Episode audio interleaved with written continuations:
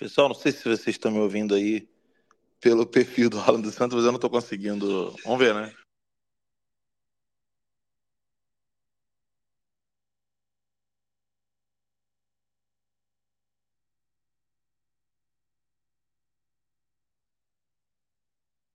O Dan faz as honras da casa aí até que eu consiga liberar meu microfone aqui.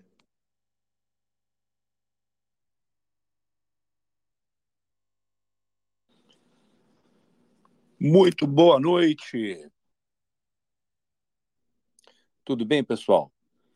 Vou fazer as honras da casa aqui hoje, começando mais um Guerra de Informação. Hoje, quarta-feira, 17 de maio. Eu sou Daniel Bertorelli, falando aqui da Virgínia.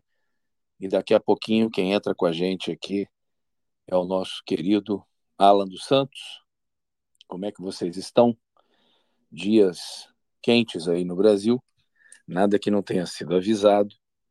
A gente vem é, tendo problemas, né, dificuldades aqui para apresentar o Guerra de Informação, mas o Brasil não para de cavar é, o fundo do poço.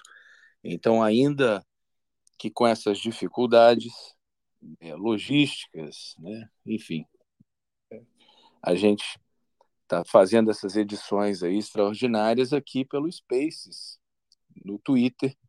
Como vocês sabem, é um lugar ainda que a gente, né, o Alan voltou até a conta dele aqui no Twitter e é um lugar que está se mostrando aí até segunda ordem, um local que a gente ainda consegue é, transmitir alguma coisa aí para o Brasil.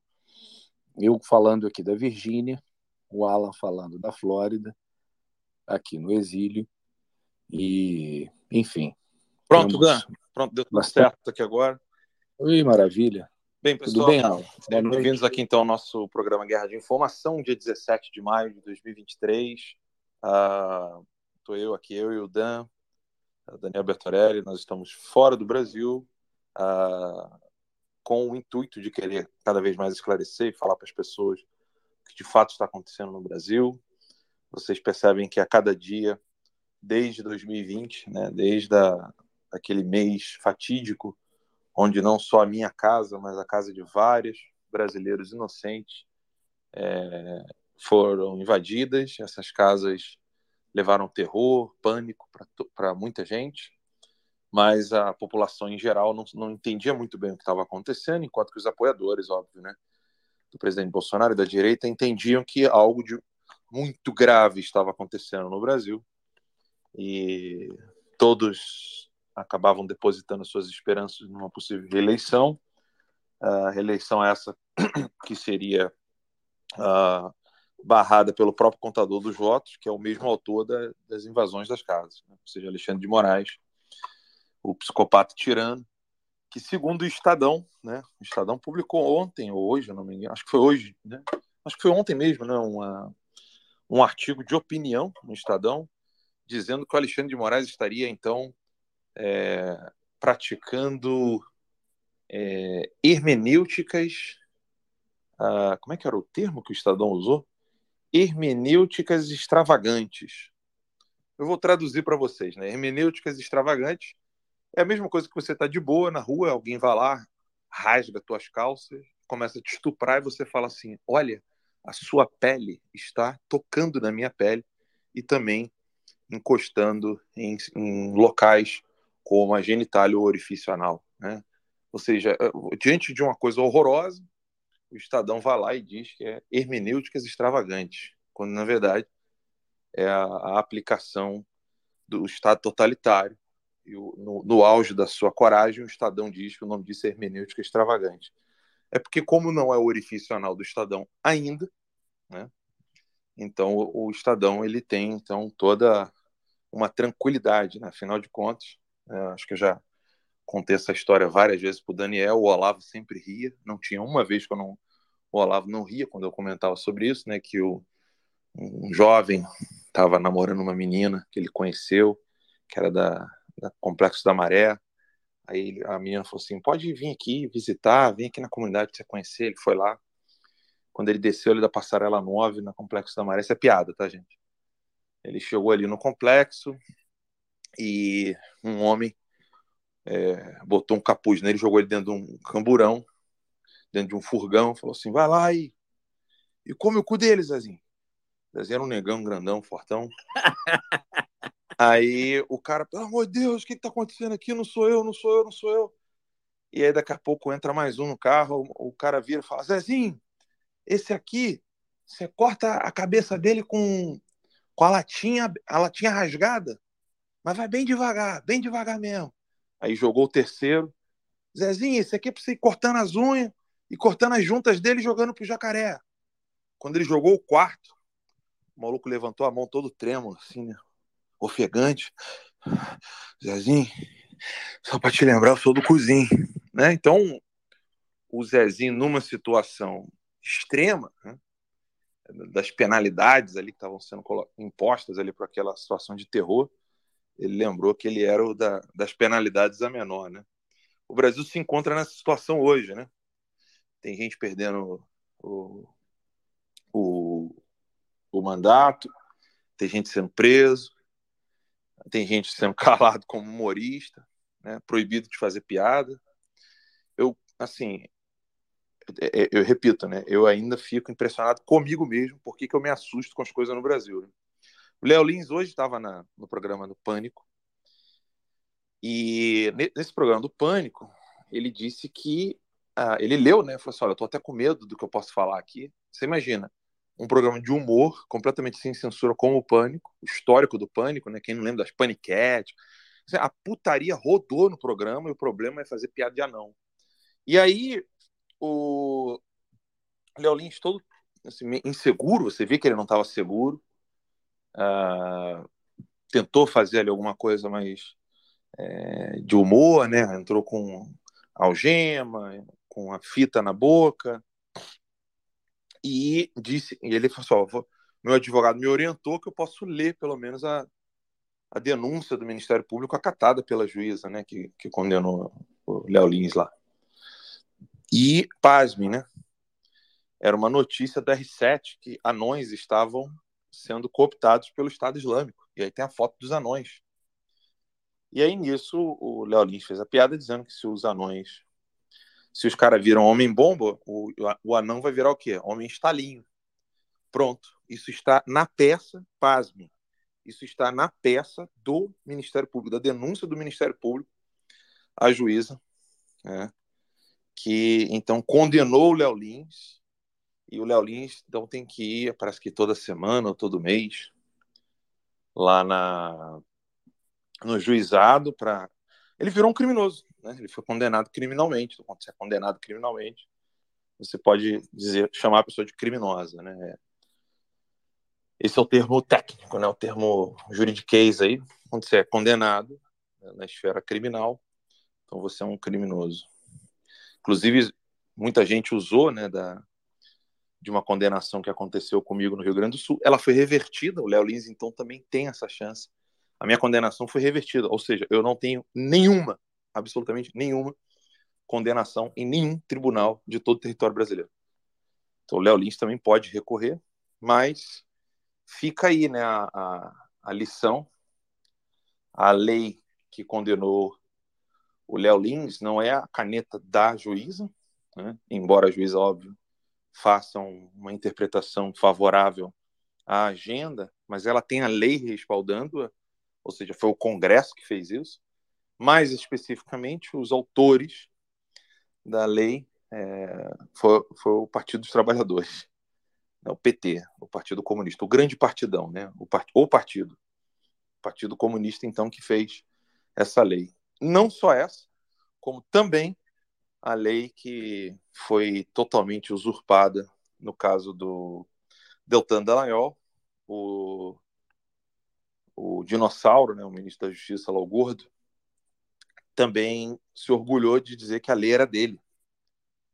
Olha a gordofobia aí, hein, Ala? Isso aí vai dar processo. Gordofobia, entendeu? Queria, queria aproveitar esse Gordo! Momento Mas vai lá, de... fala, fala que eu, eu queria aproveitar esse momento de descontração. Infelizmente, né, uma, a coisa é séria. Mas quando o Estado Islâmico começou a contratar anões, eu acho que o Estado Islâmico se apequenou demais, entendeu? Não deveria ter feito isso. Gente, isso é notícia, tá? Tá lá no site Notícias Sem Máscara. É, eu coloquei lá noticiamascara.com. Eu coloquei a notícia do jornal R7. Tem notícia de 2015, tem notícia de 2017. Ou seja, o Léo Lins, ele, ele nem sequer criou um factoide. Ele só comentou um fato e fez a piada sobre um fato. E mesmo assim, aquilo dali foi tido como algo criminoso de acordo com as leis brasileiras. O Brasil virou é, um, um, estado totalitário, onde as leis elas são criadas, manipuladas e usadas a bel prazer. Ou seja, quando vale é, para o inimigo, não vale para o amigo. Aí o amigo do amigo do meu pai vai lá e resolve tudo, vai tudo para o STF, as coisas acabam, ninguém sofre, ninguém, ninguém é punido. A, a Lava Jato, com, com seus acertos e erros, foi completamente enterrada e agora é, você vê aí que as pessoas responsáveis é, tão, estão sendo presas. E não é, é desrespeitoso, desumano e nem desproporcional lembrar que todas essas pessoas que estão sendo aí destruídas pelo PT é, e que não são da base do Bolsonaro, do, né, do partido da direita brasileira, lembremos-nos que essas pessoas foram as primeiras a dizer que o Bolsonaro era contra a Lava Jato. Né? Eles eram os primeiros a dizer que o Bolsonaro estava destruindo a Lava Jato, que o Bolsonaro tinha que sair imediatamente. Nando Moura, Danilo Gentili, que por sinal estão todos caladinhos, né? bem calados, bem calados. Né? No máximo estão ali se igualando ao Fábio Porchat. Veja que nível chegou então a coragem do Danilo Gentili, a coragem é, de alguns humoristas e, e, e essas personalidades, pseudo-personalidades de, de, internet, né? Vejam o nível de coragem, né? O Danilo Gentili, que já chegou a enfrentar Maria do Rosário, né, esfregando ali na, na, na, genitália dele, no saco dele, o papel, recebeu uma, um, um papel do Senado Federal, e eu estava lá né, na SBT na época, eu, eu, conversando com o pessoal, rindo da situação na época, falei, isso mesmo, tem que debochar, e tem que debochar mesmo, mas veja só, esse pessoal que outrora tinha toda a coragem do mundo de chamar Bolsonaro de genocida, é, eu não sei nem se chamaram de estuprador, sei lá, eles usaram todo tipo de, não de adjetivo, mas de categorização criminal para o presidente Bolsonaro. E agora são eles próprios que estão tomando do veneno que ajudaram a preparar, né? A revolução come seus próprios filhos, né? vai dizer Robespierre. Então, você percebe que todos esses aí é, colaboraram não pouco né, para esse cenário e sem contar o silêncio deles diante da, dos abusos é, tirânicos e totalitários do, do, Alexandre de Moraes em relação às pessoas que estavam nos quartéis, as pessoas que estavam lá no quartel de Brasília, é, tem um rapaz que até perdeu a visão, meu Deus do céu, que, que tristeza, como dói o, o, peito ao falar disso, né? É difícil até não se emocionar. Mas enfim, aquela coisa trágica, né? Essas pessoas aí não, não gritaram, né? Não reclamaram. E quando a gente olha tudo isso acontecendo no Brasil, é óbvio, né? Num, num livro de história, às vezes 10 anos, 15 anos passam-se em uma página, né? Não sei se vocês já perceberam isso quando vocês estão lendo um livro de história sobre algum período histórico? Não, porque na década tal, no século tal, houve a mudança, e próprio acabou, já vai passando, e nós estamos na, com lupa, né? Nós estamos olhando a história com microscópio, né? Então, a gente a está muito perto dos acontecimentos, e infelizmente pouco registro está sendo feito em relação a isso, e, e a quantidade de volume de informação até atrapalha um pouco a quem quer fazer uma leitura de cenário, uma leitura de conjuntura mais, mais robusta e adulta e, e, até mais, é, mais precisa, né? A gente não vai conseguir datar todas essas coisas, senão fica um, um livro, assim, uma coleção enorme só de 2020 para cá, né? E é bom lembrar disso porque esses episódios que estão acontecendo no Brasil é exatamente como aconteceu na Polônia, exatamente como aconteceu na Alemanha nazista, na Polônia sob o domínio nazista, na Polônia sob o domínio comunista, na, Polônia, na, na Polônia sob o domínio nazista e comunista, é, na Alemanha Oriental sob o domínio dos comunistas, em Cuba, na Venezuela, enfim, a gente pode ir longe geograficamente, a gente pode ir mais perto geograficamente, a gente pode ir longe historicamente, a gente pode ir mais perto historicamente, é sempre a mesma coisa. Né? Você tem ali os primeiros que acham tudo, ah, não é comigo, aquele grupo ali é extremista mesmo, né? Então, não é comigo, não é com o meu grupo predileto. O outro é muito extremista, né? O outro é muito estriônico, né? O outro é, é barulhento demais. Então, vamos continuar aqui com as nossas atividades educadinhas. É sempre assim. Você vai olhar lá o que aconteceu. O, o isentão é só uma palavra nova para os covardes que atuaram na Polônia, os covardes que atuaram na Alemanha, é, em Cuba, na Venezuela. E é isso que nós estamos, então, testemunhando com os nossos olhos. Bem, antes de darmos continuidade aqui, só lembrar a todos que nós estamos com o programa Guerra de Informação. É, meu e o Dudan aqui, a gente vai até abrir para algumas perguntas né, na segunda metade do programa aqui. O programa tá, está sendo transmitido no Rumble do Terça Livre. Então é rumble.com barra, é, barra canal Terça Livre. Para quem não sabe, o Rumble se escreve Rumble, R-U-M-B-L-E.com. R-U-M, M de Maria, B de bala, L de laranja, E de escola, ponto com, barra canal Terca Livre. É a mesma coisa que terça livre, mas só que sem a cedilha. Então é só botar lá é, rumble.com barra canal Terca Livre. Está sendo transmitido lá no Rumble do Terça Livre e também está sendo transmitido no Cloud Hub do Terça Livre. Eu não vou nem soletrar como é que é, que é bem difícil mesmo. Cloud Hub, eu quero que vocês vão é, todos lá para o Rumble. O, além do Space ficar gravado aqui depois. O Spaces é do Notícias Sem Máscara, que é um site do Terça Livre, a empresa Terça Livre, artigo 220 aqui dos Estados Unidos, uma empresa americana, da qual eu sou dono e fundador, e estou aqui com vocês. Bem, Dan, alguma coisa a comentar aí sobre essas covardias e, e que depois acabam consumindo até os covardes, né? Ou seja, a, Sim. a, a covardia Olha... não adiantou né? Não, não vai adiantar nunca. Aquela velha história do, do, do, do porquinho, né? Está sendo abatido ali na sala do lado mas contanto que a tua comidinha ainda esteja chegando na sua sala, né? Você é o porquinho que não está se importando com o cara que está na sala do lado ali já sendo abatido, né? Isso vai acontecer com todos eles, né? Hoje você bem falou aí do Porchat já esperneando, já vi outros é, comediantes aí no Brasil também esperneando, entendeu? E você você falou fazendo um recap aí do que você falou de trás para frente, que né, isso passaria muito rápido num livro de história, em uma página, né, às vezes em dois parágrafos, você consegue é, resumir aí uma década inteira, né? Você falou, ah, de 2020 para cá, pô, que, que tamanho seria esse livro, né? Seria um livro enorme, uma pena que esse livro não vai ser escrito, porque o volume é muito grande e o lado de cá está mais preocupado, o lado de cá que eu digo, conservadores ou quem quem está se opondo aí a essa essa censura, essa opressão que a locomotiva dela entrou já a todo vapor, né?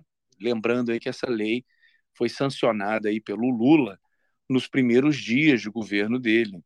Então, assim, esse, esse livro de terror de 2020 para cá não vai ser escrito. O modus operandi é sempre o mesmo, o discurso dos isentões também é sempre o mesmo, né? O Lula já avisou falou: ó, eu vou me vingar, né? Ele está com sede de vingança e eles não vão cometer os erros que eles cometeram nos outros governos, sem pisar no acelerador, sem, é, né? Com relação, inclusive, ao controle da mídia. E assim, o, o, o Flávio Dino já deixou bem claro: ó, acabou essa era é, de liberdade total, né? E aí eles sempre dão um jeito de colocar um nome bonito, ah, não pode ter, tem que ter uma certa responsabilidade, tem que ter um certo controle, entendeu? Mas isso aí é tudo eufemismo para censura mesmo, censura prévia, né? O que mais impressiona nessa questão do, do caso aí do, do Léo do Léo Lins é a falta do senso de proporções, né? Se a desproporcionalidade é, o, o, os conceitos assim muito elásticos, né? Igual você falar de fake news, mas defina aí o que, que é fake news, né? Quando você tem esse conceito muito elástico, você perde o senso de proporções e é o que está acontecendo. Pô, o Léo Lins, a coisa já estava no ar há muito tempo. Hoje eu escrevi um artigo lá no meu Substack, Ala, que é o bertorelli.substack.com, que é um nome difícil. Eu vou colocar aí num site é, com um nome mais fácil, mas eu escrevi um, um artigo lá exatamente sobre a rainha de, de Copas, né? a rainha do, do, do País das Maravilhas, né? que ela falava, ah, corta a cabeça. A fala dela é, alguém, alguém desagradou, vai lá e corta a cabeça, e cortem suas cabeças, né? É o que ela fala, governando ali com mão de ferro. E o que aconteceu com o Léo Lins, isso é uma, assim, isso é uma loucura porque, primeiro, é censura prévia. Então, isso aí de cara já é barrado pela Constituição. Aí, assim, faz-me rir, né? Que Constituição? Aquela que já foi rasgada um tantão de vezes? Aquela que o próprio Lewandowski já, já deu aquela fatiada ali quando manteve os direitos da Dilma, mas é, é, é caçou o mandato, enfim, aquela, aquela confusão toda. E isso já vem de longa data. Já pegaram a Constituição brasileira e já está sendo usado aquilo ali como papel higiênico há muito tempo. A, a, a, depende da conveniência deles, né?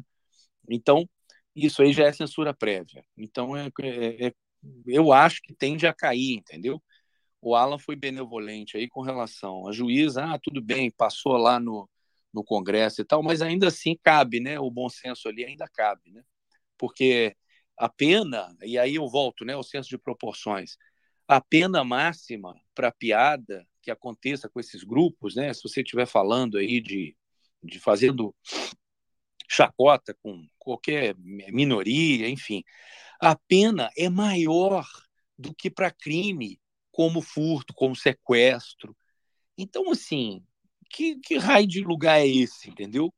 Eu fiquei triste hoje, um rapaz me chamou no privado, no Instagram, me encaminhou uma matéria com alguma coisa relacionada se não me falha a memória aqui, a, a cassação lá do Deltan, da Lanhol.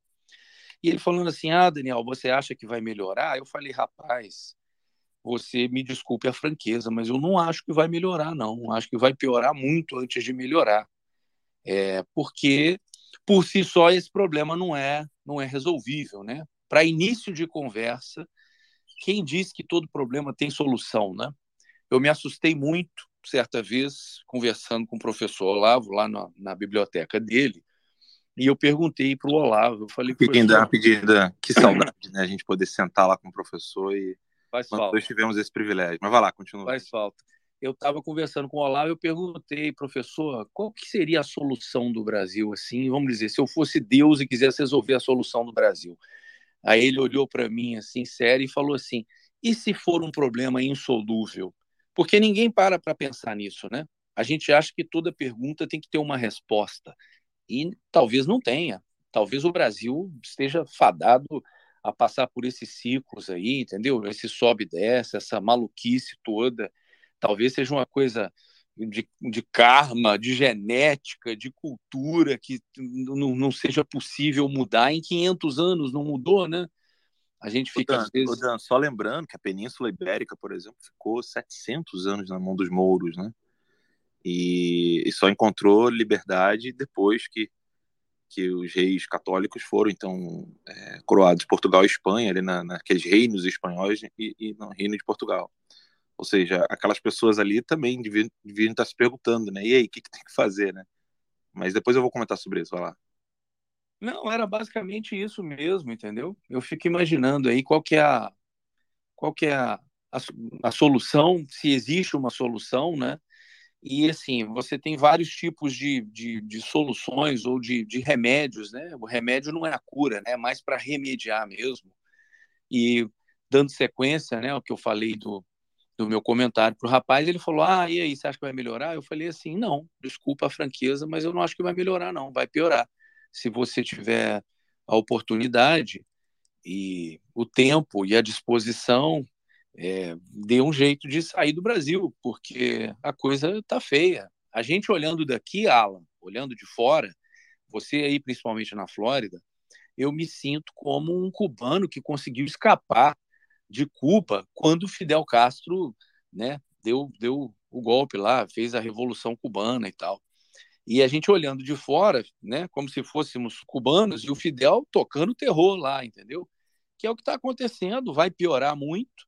É claro, né? O Brasil é muito maior, não vai ser, nunca vai ser nos mesmos moldes, mas o modus operandi é sempre o mesmo, né? Eles não, não, não vão dar ponto sem nó agora e pisaram no acelerador até o, até o chão. Isso não vai parar, entendeu?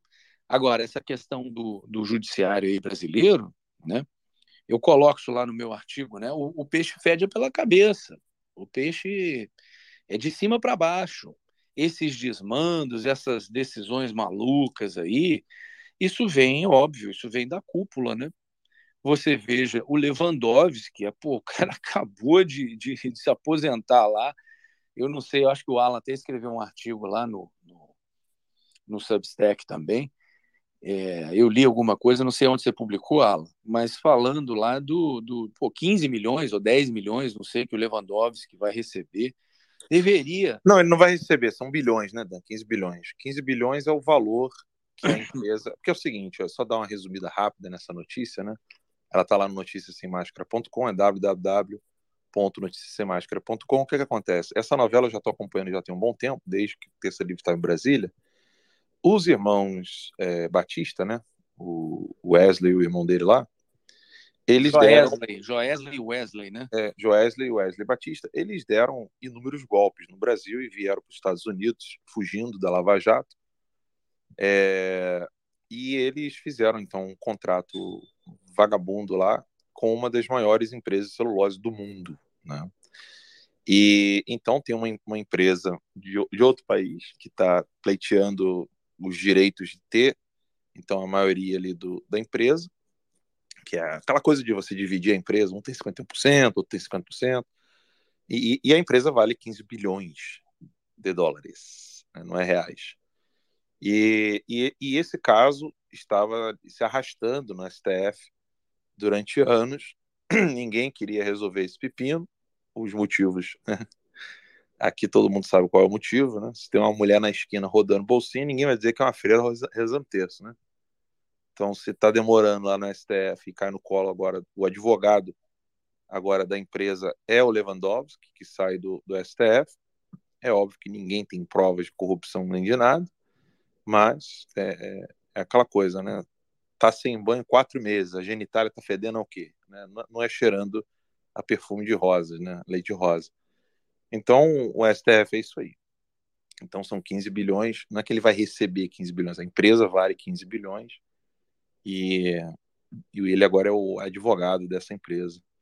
E que é, certamente e, vai ser resolvido pepino é, assim, é, em favor é, dos irmãos Batista. É óbvio, é só você observar o resultado disso aí. Uma coisa que está agarrada assim há tanto tempo, vocês vão reparar a velocidade que isso vai ser resolvido, entendeu?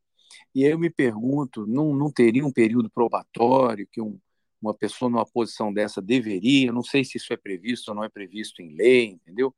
mas é, é impressionante, não, não, não, se, não tem vergonha, não se faz de rogado, não, não, não vê conflito de interesses, dane-se o, o currículo, o nome que vai ficar para a história, sabe? Que se dane, os caras não estão nem aí, é um negócio assim.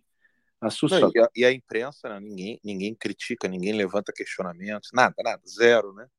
Uh, quando eu falo imprensa, óbvio que não estou falando do pessoal da direita, né, que tem os sites é, que estão tentando ali, é, com todos os seus sacrifícios, falar a verdade, sobretudo quem está no Brasil, né? Mas o, a mídia, a grande mídia e até as, as mídias de relevância que não são tão grandes assim, só tem nome, ninguém critica, ninguém fala nada. Esse caso do Lewandowski, assim como o que foi revelado uh, hoje uh, na imprensa americana, de que toda a campanha contra o Trump, dizendo que ele tinha algum envolvimento com a Rússia, na verdade foi completamente forjada. Né? Então, isso foi já uma, uma decisão e, e já está provado que o FBI, o Departamento de Justiça, todo mundo estava ali numa, numa collusion, né? E dizendo que já estão um conluio, né? É um, um conluio.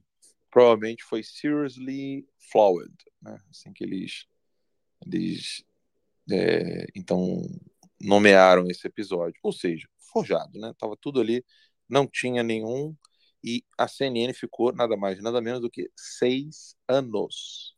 Seis anos repetindo isso. Seis anos repetindo esse conluio, a imprensa brasileira repetindo, é, falando exatamente o que estava sendo dito pelas imprensa, pela imprensa americana. E agora está todo mundo vendo que não tem nada disso, mas aí já passou né, o tempo e não vai ter mais relevância nenhuma de provar quem estava certo, quem estava errado. O dano já foi feito e é assim que acontece. Assim como ocorreu com o, os, as pessoas envolvidas com o Jeffrey Epstein. Para quem não sabe, Jeffrey Epstein era um bilionário é, que tinha conexões com inúmeras personalidades americanas e agora provou-se que o, esse pedófilo que escravizava mulheres, enfim, o cara tem uma lista enorme de, de coisas horrorosas, foi preso, morreu dentro, dentro morreu não é né? foi suicidado né é, foi, foi suicidado né? e, e, é engraçado falar isso né? mas é, é, assim mesmo que tem que falar foi suicidado e agora comprovou-se que ele enviava é, centenas de milhares de dólares aí para nada mais nada menos do que o Noam Chomsky o nome dele é um pouco ruimzinho de pronunciar mas se vocês quiserem lembrar quem é Noam Chomsky,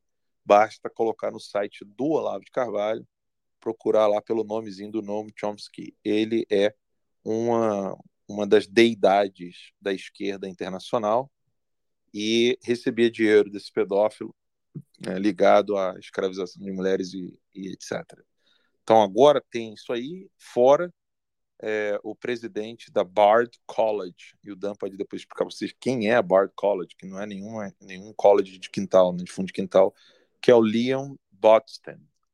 Ou seja, cada vez mais, né, é, eles, os acadêmicos, esses dois acadêmicos negaram esses benefícios, uh, dizendo que eram contribuições filantrópicas, mas uh, o pagamento foi comprovado, foi, foi exposto, e tá aí, né, o, o, óbvio do óbvio.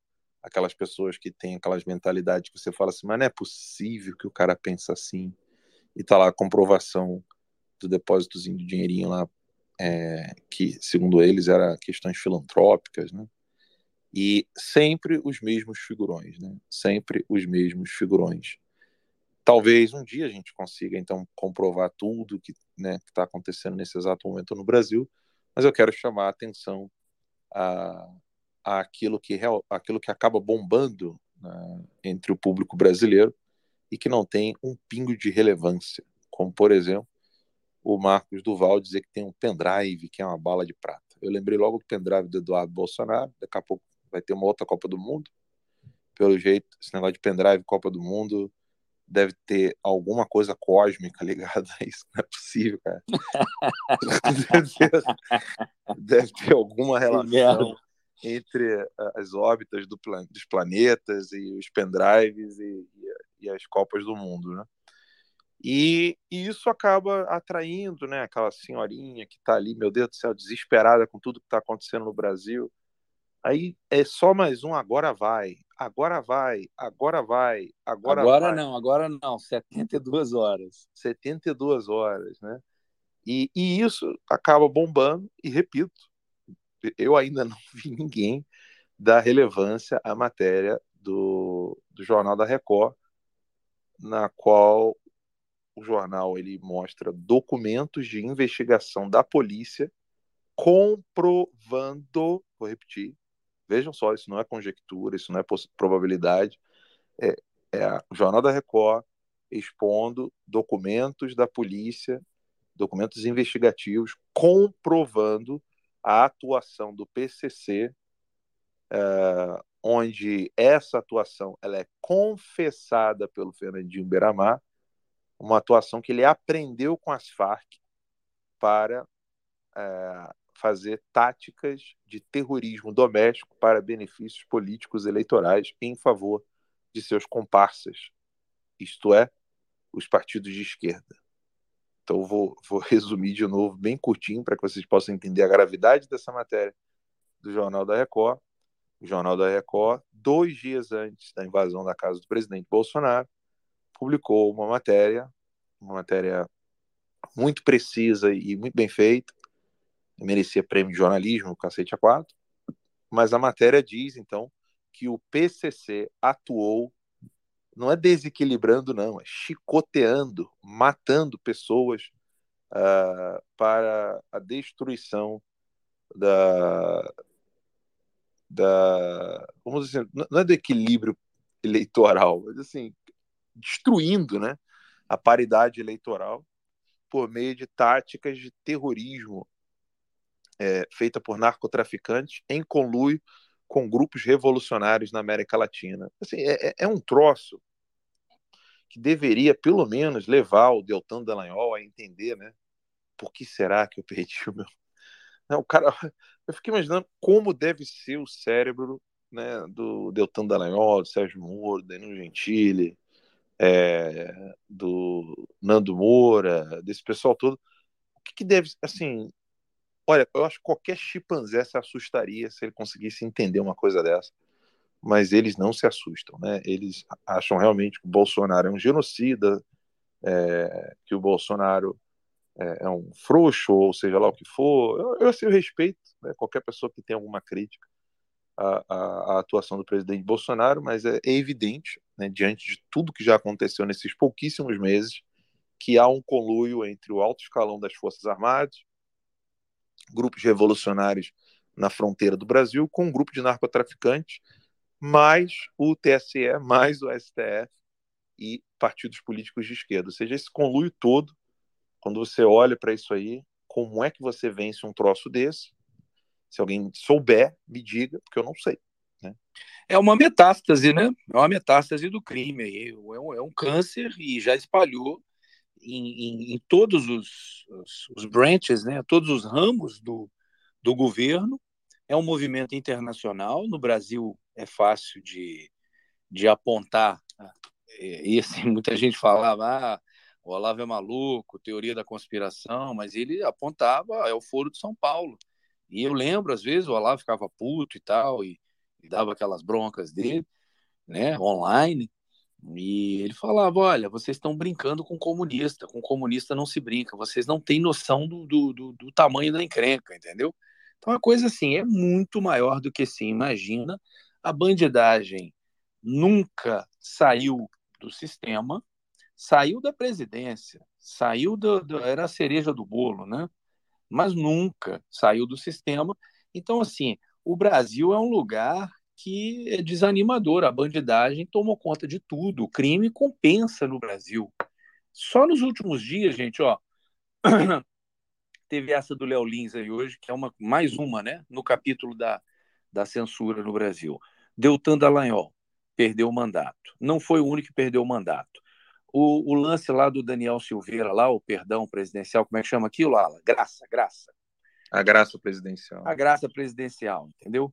É, Sérgio Cabral solto, Maluf perdoado, é, de, helicóptero de, de traficante foragido que estava sendo usado pela polícia devolvido. Então, assim, porra, sinceramente, olha, eu lembro, eu era mais novo, eu tudo que passava pela minha frente, eu lia. E eu li um livro, ah, é assim, é ridículo. É, hoje em dia eu vejo o quão ridículo era esse tipo de leitura, mas ela é interessante porque ela alimenta a, a criatividade, né? É, tinha um autor desses romancezinhos, hoje em dia eu dou risada disso, chamado Sidney Sheldon. O cara era assim, escrevia um best-seller atrás do outro. E ele escreveu um que foi um sucesso tão grande que fizeram uma série de televisão chamado Se Houver Amanhã. E aí tinha lá a heroína do, do, do, do livro, entendeu? E o cara ia dizer, ela, ela que ela virou uma bandida, ela virou uma, uma ladra profissional de alto escalão, entendeu? E o filme, o, o filme, né? O livro inteiro, ela tenta roubar um fulano lá muito rico, mas sempre dá errado quando ela vai tentar roubar ou se aproximar do cara e a vida dela vai levando ela para outros cantos. Na última palavra do livro, na última página do livro, o cara chamava, olha como é que eu lembro, hein? O cara chamava Maximilian Pierpont. e aí ela tentou roubar o cara, o livro inteiro, não conseguia roubar o cara. Na última página, ela senta num avião, indo para o Brasil. Olha, estou falando um livro, eu vou chutar, década de 70, 80, talvez. E a visão que o mundo tem do Brasil, se não é a mesma, piorou bem. O cara estava indo para o Brasil e ela indo para o Brasil também. Quem estava que sentado do lado dela no avião? O tal de Maximilian Pierpont. Aí o livro acaba. E aí fica aquela dúvida: será que ela vai conseguir roubar o cara ou não? Entendeu? Mas o engraçado é que a mulher estava indo se aposentar. Eu falo, roubei pra caramba. Aonde que ela estava indo se aposentar? No Brasil.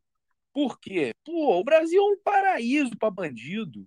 Tem tudo aí, pô, policial corrupto, é, juiz que vende sentença, a lei não funciona para nada. Se você tem dinheiro, aí ela funciona com uma maravilha só para você, entendeu? Então, assim, é, é, desanimador, sabe? Eu sou uma pessoa muito eu, eu, otimista. Eu, eu, queria, Dan, é, fazer um comentário sobre isso que você está falando, porque, assim, óbvio, o Daniel não está generalizando, ele está mostrando um cenário que é de maioria no Brasil, ou seja, as pessoas têm medo de lutar contra essa é, esse cenário horroroso de corrupção e de, de bandidagem, uh, e que realmente a imagem do Brasil no exterior é essa.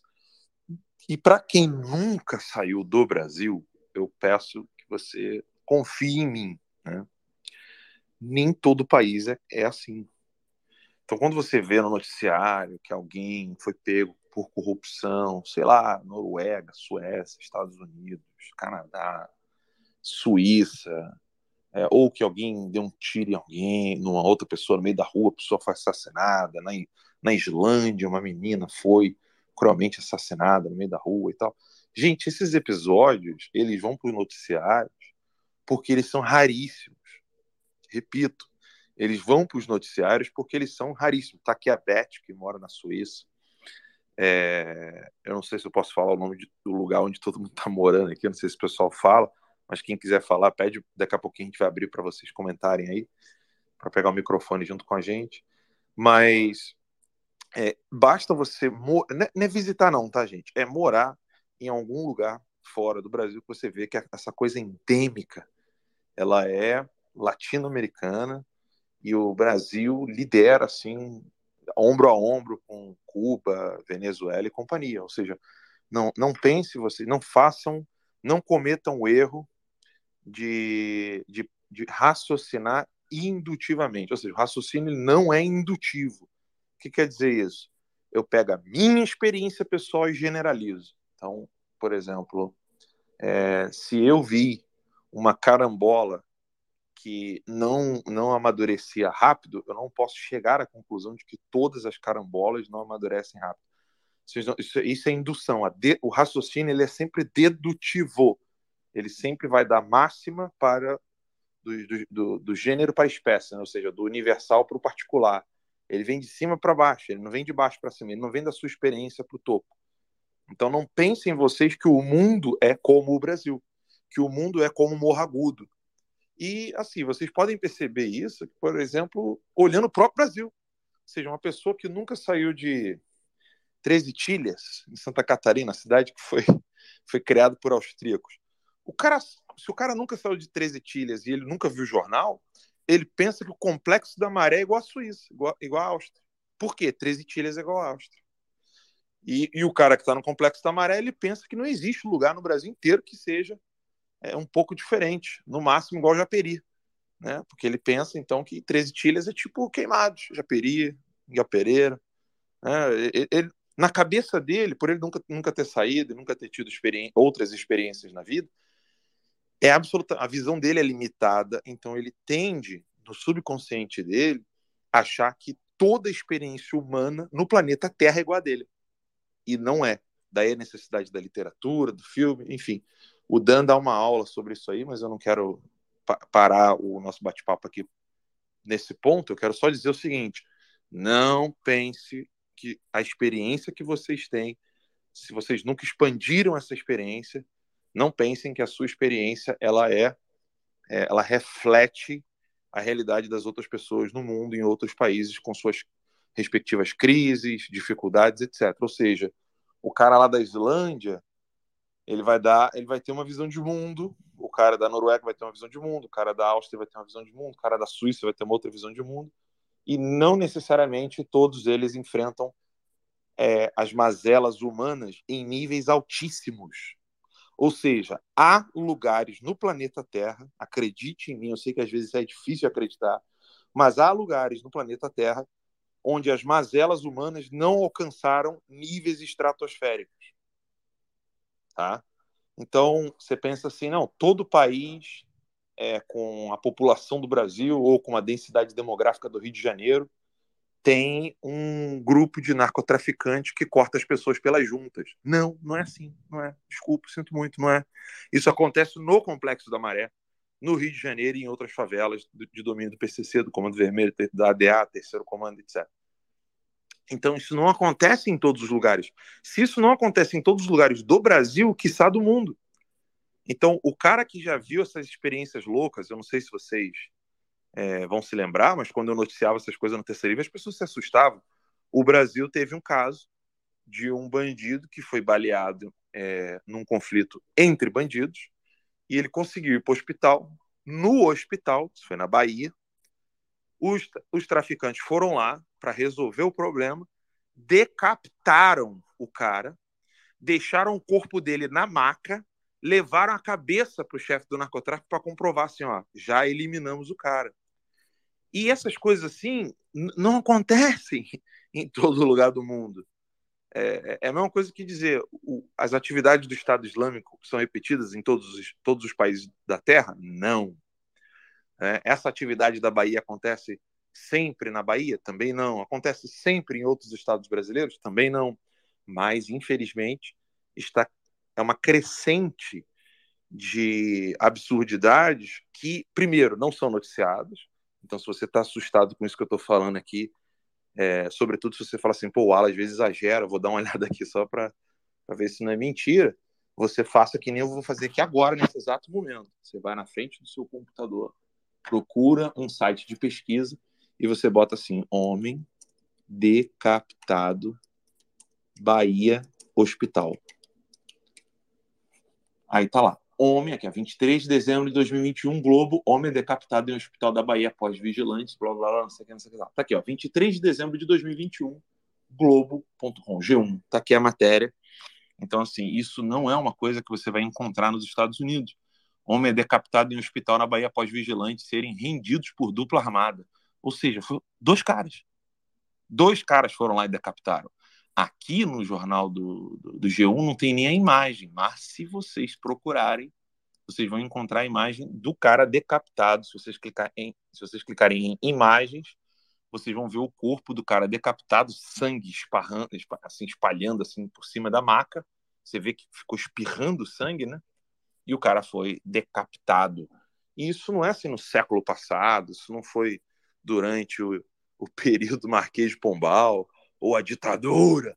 Né? Não, não, não. Isso aí aconteceu 21 de dezembro de 2021, é, exatos dois, três meses depois do meu pedido de prisão.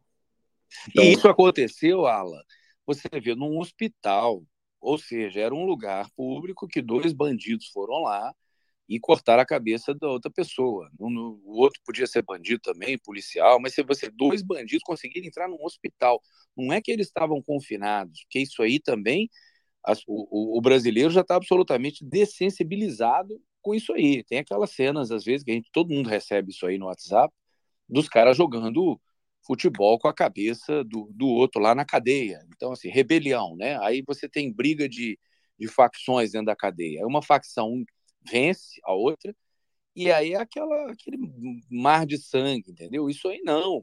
Isso aí é num lugar público, entendeu? Você imagina Olha, é horrível o que eu vou falar aqui, mas imaginem a trabalheira que não dá para você decapitar uma pessoa. Quem já viu o vídeo do Estado Islâmico, infelizmente, né, o programa hoje a gente acaba falando dessas coisas horrendas aí. Quem já viu o vídeo do Estado Islâmico, é, vocês vão perceber que é difícil você cortar a coluna vertebral da pessoa. Como que o cara conseguiu cortar a cabeça do outro malandro lá no hospital, gente?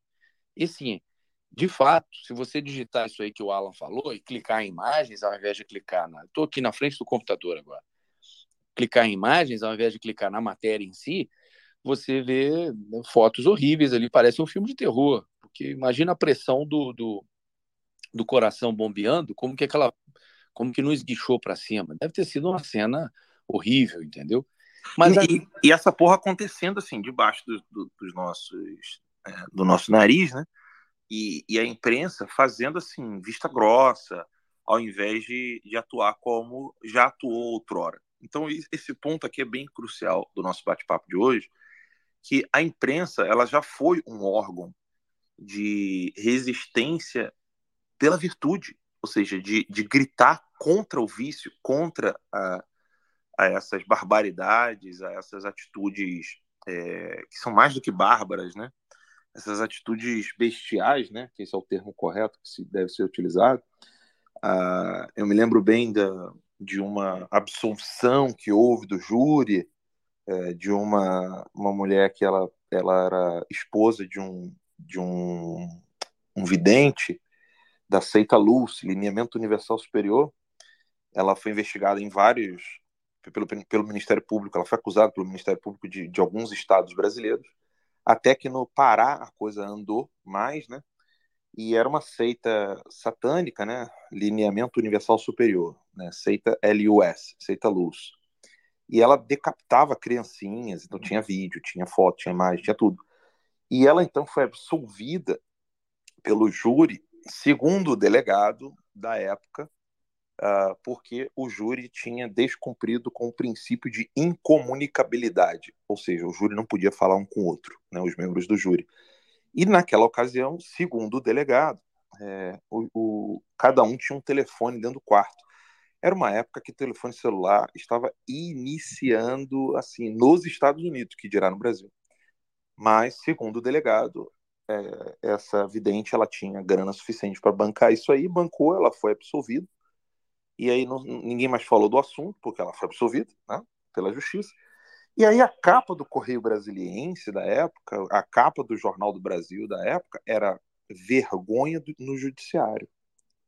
Ou seja, você tinha um jornal que, diante de uma coisa bárbara, né, você tinha o grito de jornalista. E é por isso que o jornalista tem essas prerrogativas: sigilo de fonte, é, alguns, alguns privilégios nas constituições né, do mundo inteiro.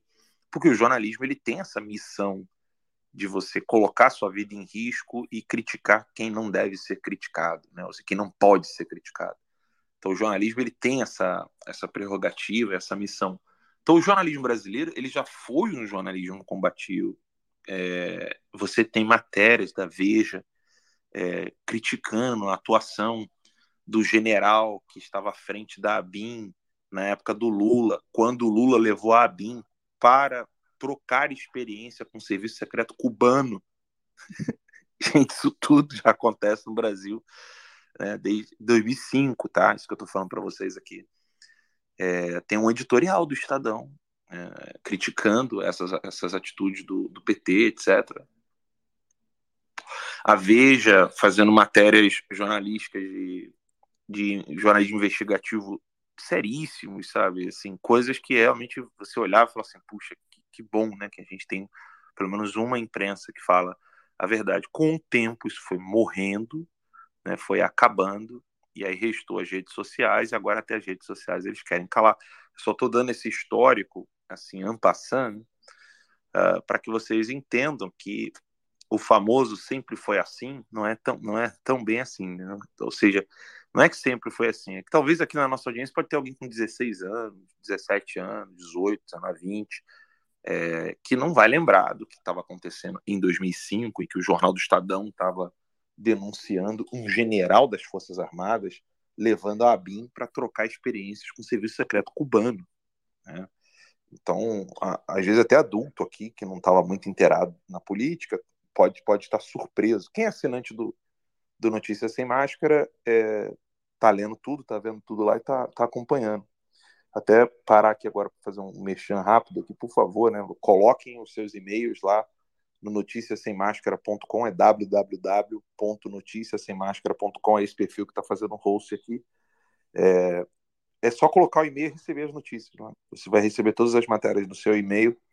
É, você sabe, vocês sabem muito bem como está sendo a censura no Brasil, então vocês vão poder acompanhar é, análise, leitura de cenário, artigos sobre história, política, é, coisas atuais, análises de feitos do passado, como, como, como o judiciário é, foi utilizado como ferramenta de perseguição de opositores no período nazista de Hitler e no, e no regime comunista de Stalin. Então tem, a gente está sempre trazendo hoje e ontem, hoje e ontem, hoje e ontem para compreender melhor o, o amanhã, né?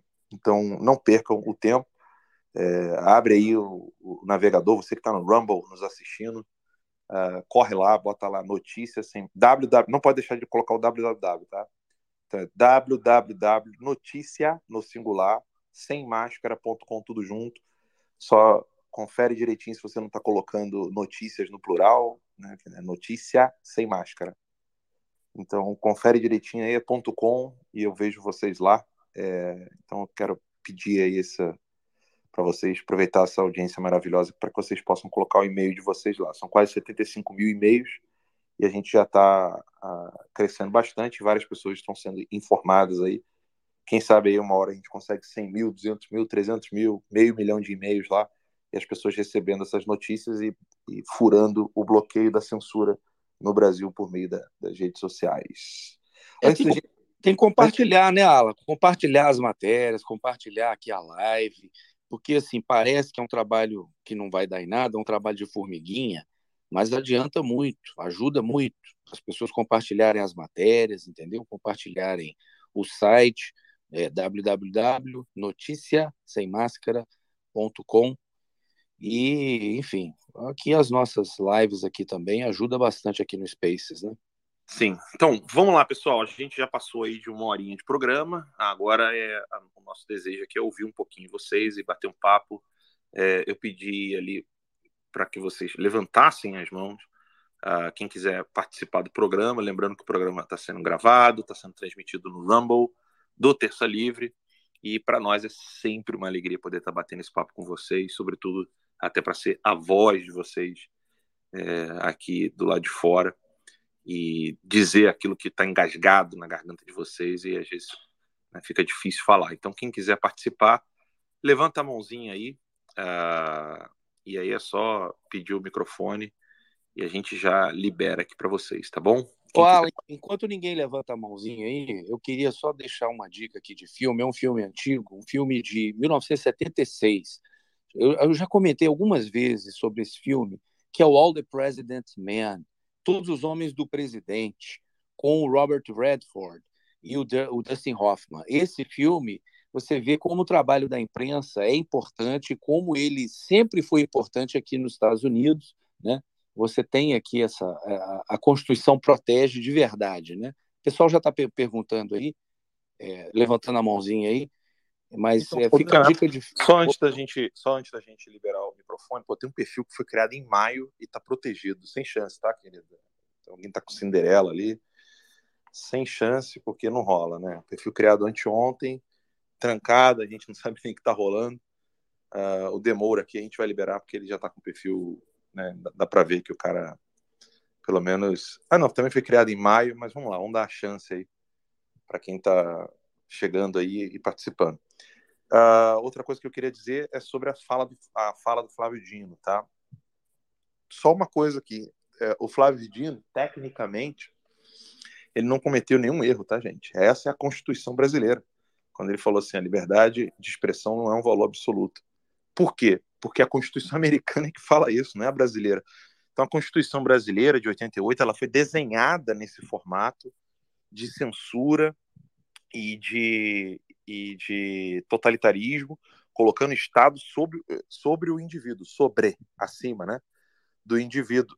Então, assim, é revoltante o que o Flávio Dino falou, sim, não tenham dúvida, mas é, é, isso aí é essa Constituição louca que a gente tem no Brasil.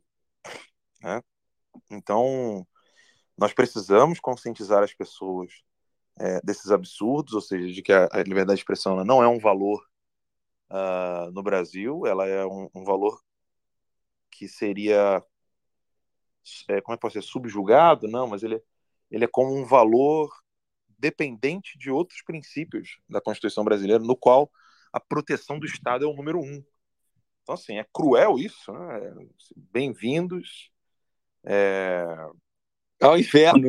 Bem-vindos ao inferno. Né? Ao inferno. Cara, só para fazer um contraponto, Alan, aqui nos Estados Unidos, ali na Pensilvânia, em, em Washington, na Pennsylvania Avenue, ali entre a Casa Branca e o Capitólio, existe um museu ali que chama Newseum, new de, de, de news, né? De notícia. Então ele é um trocadilho, ele é um museum, ele é um museu, mas é um museu que fala da, da, do jornalismo, da liberdade de expressão, da primeira emenda do, dos Estados Unidos. É um super museu, é um dos pouquíssimos é, museus pagos ali no centro de Washington, e que ele fala exatamente disso.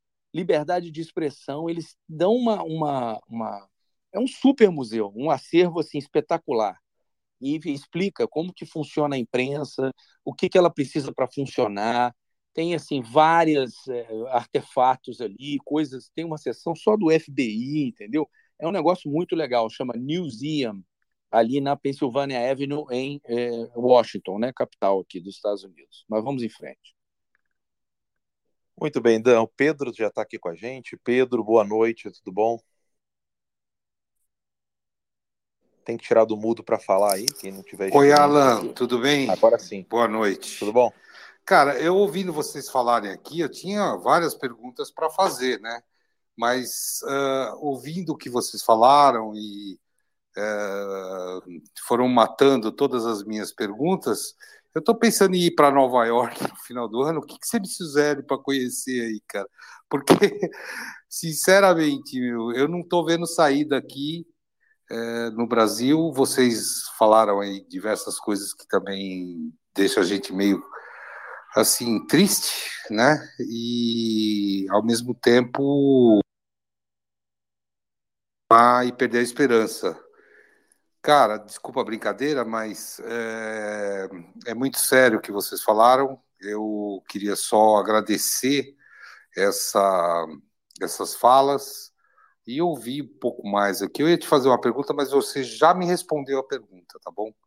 Muito obrigado. Não, mas se quiser fazer, se quiser fazer a pergunta, Pedro, mesmo que ela já tenha sido respondida, pode ser que o pessoal queira tenha mais ou menos a mesma pergunta na cabeça e talvez nem perceba que a resposta foi dada. Se quiser perguntar, fica à vontade.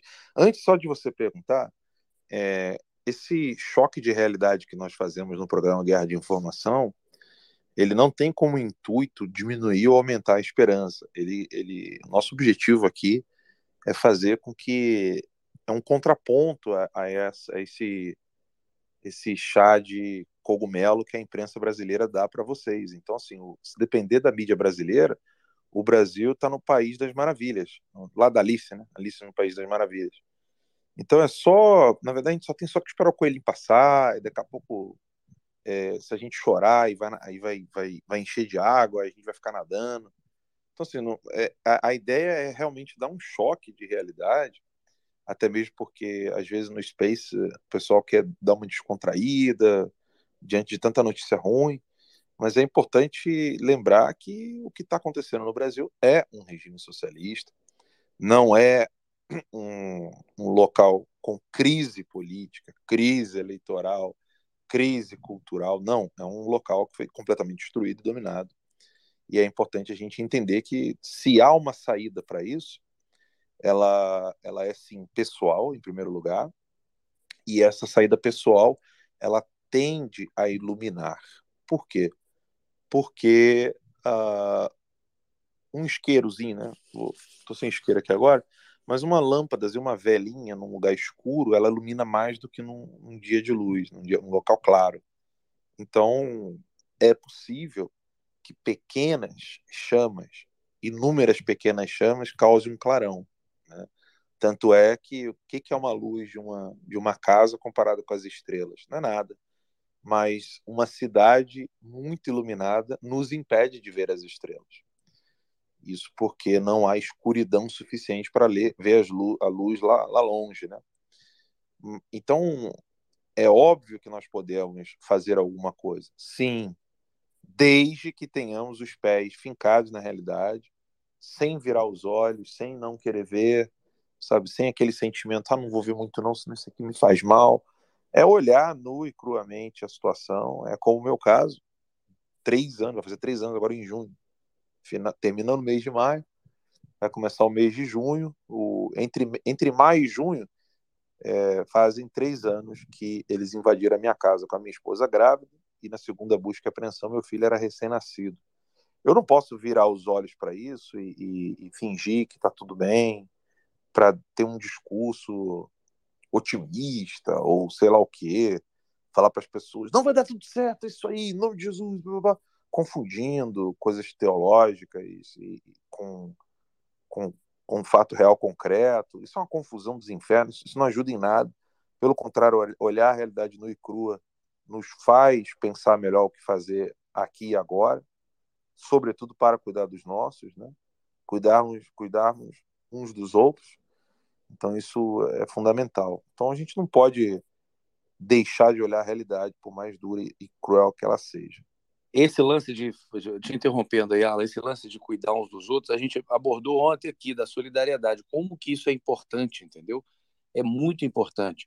E eu vou juntar a lâmpada e o isqueiro do Alan com o que o Pedro falou: ah, estou pensando em ir para Nova York. Tem alguma dica? Eu, falei, eu tenho. Faça, parece coisa de turista, mas é muito profundo.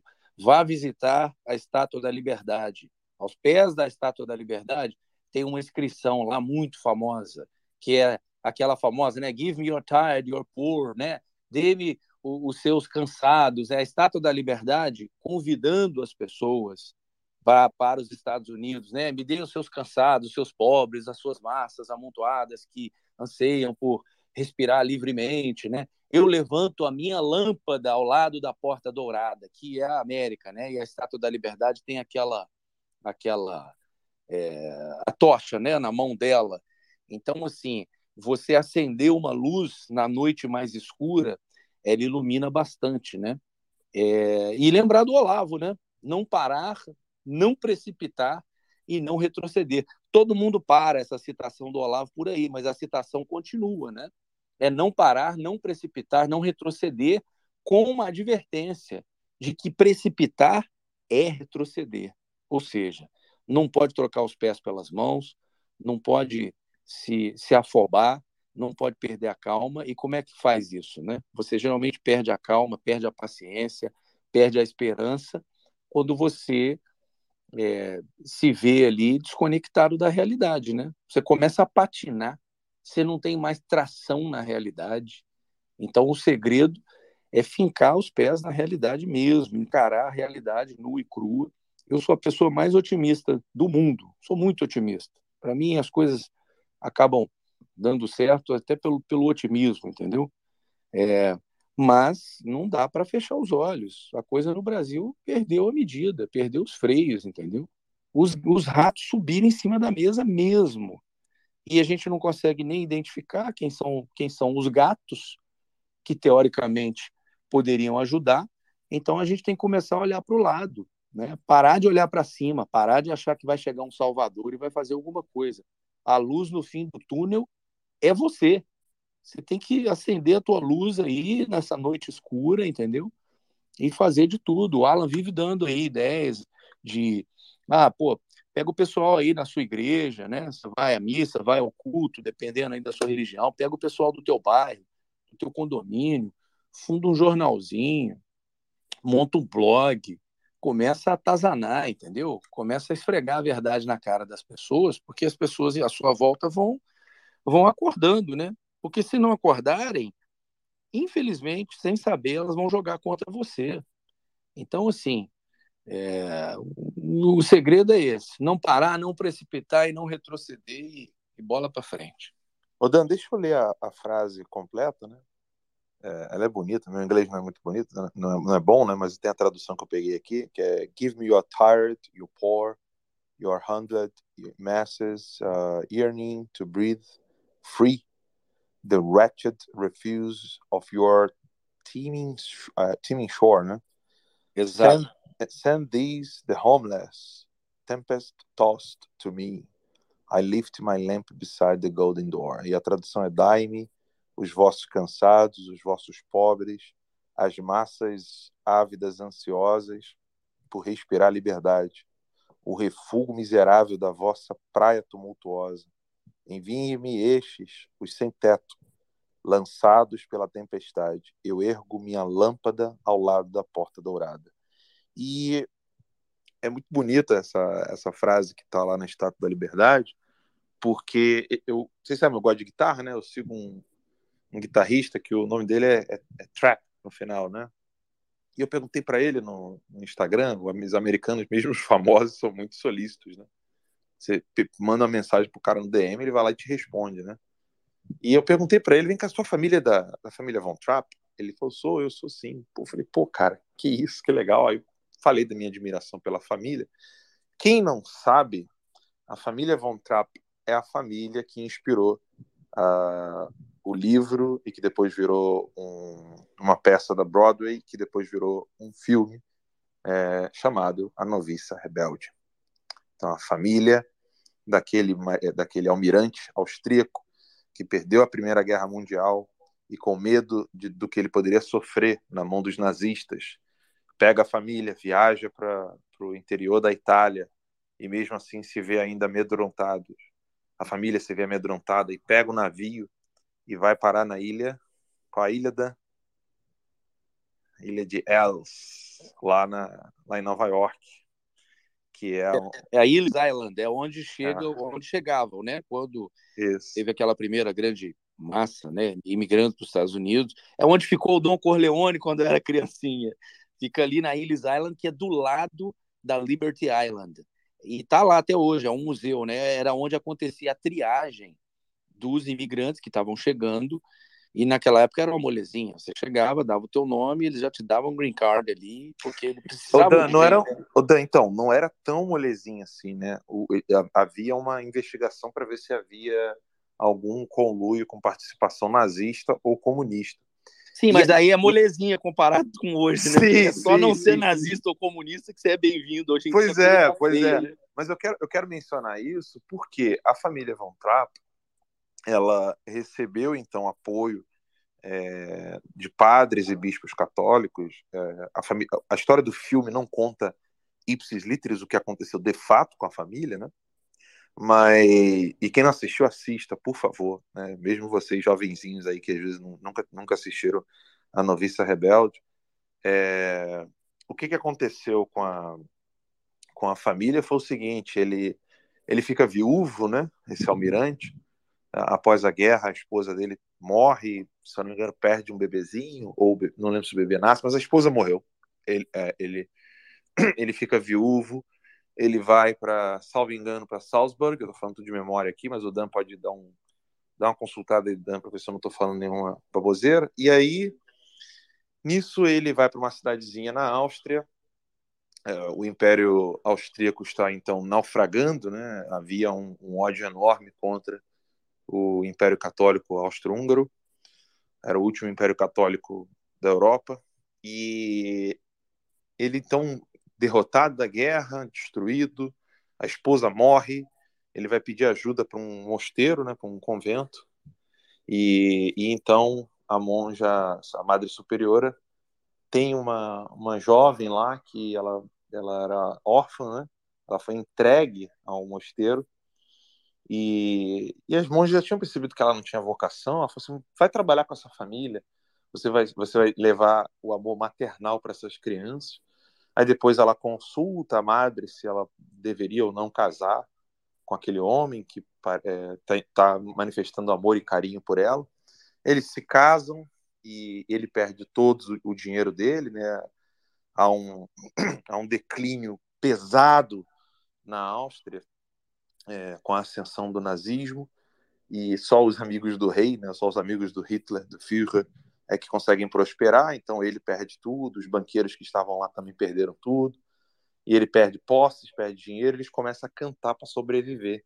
Né? É a história do, do músicozinho em sinal de trânsito. Né?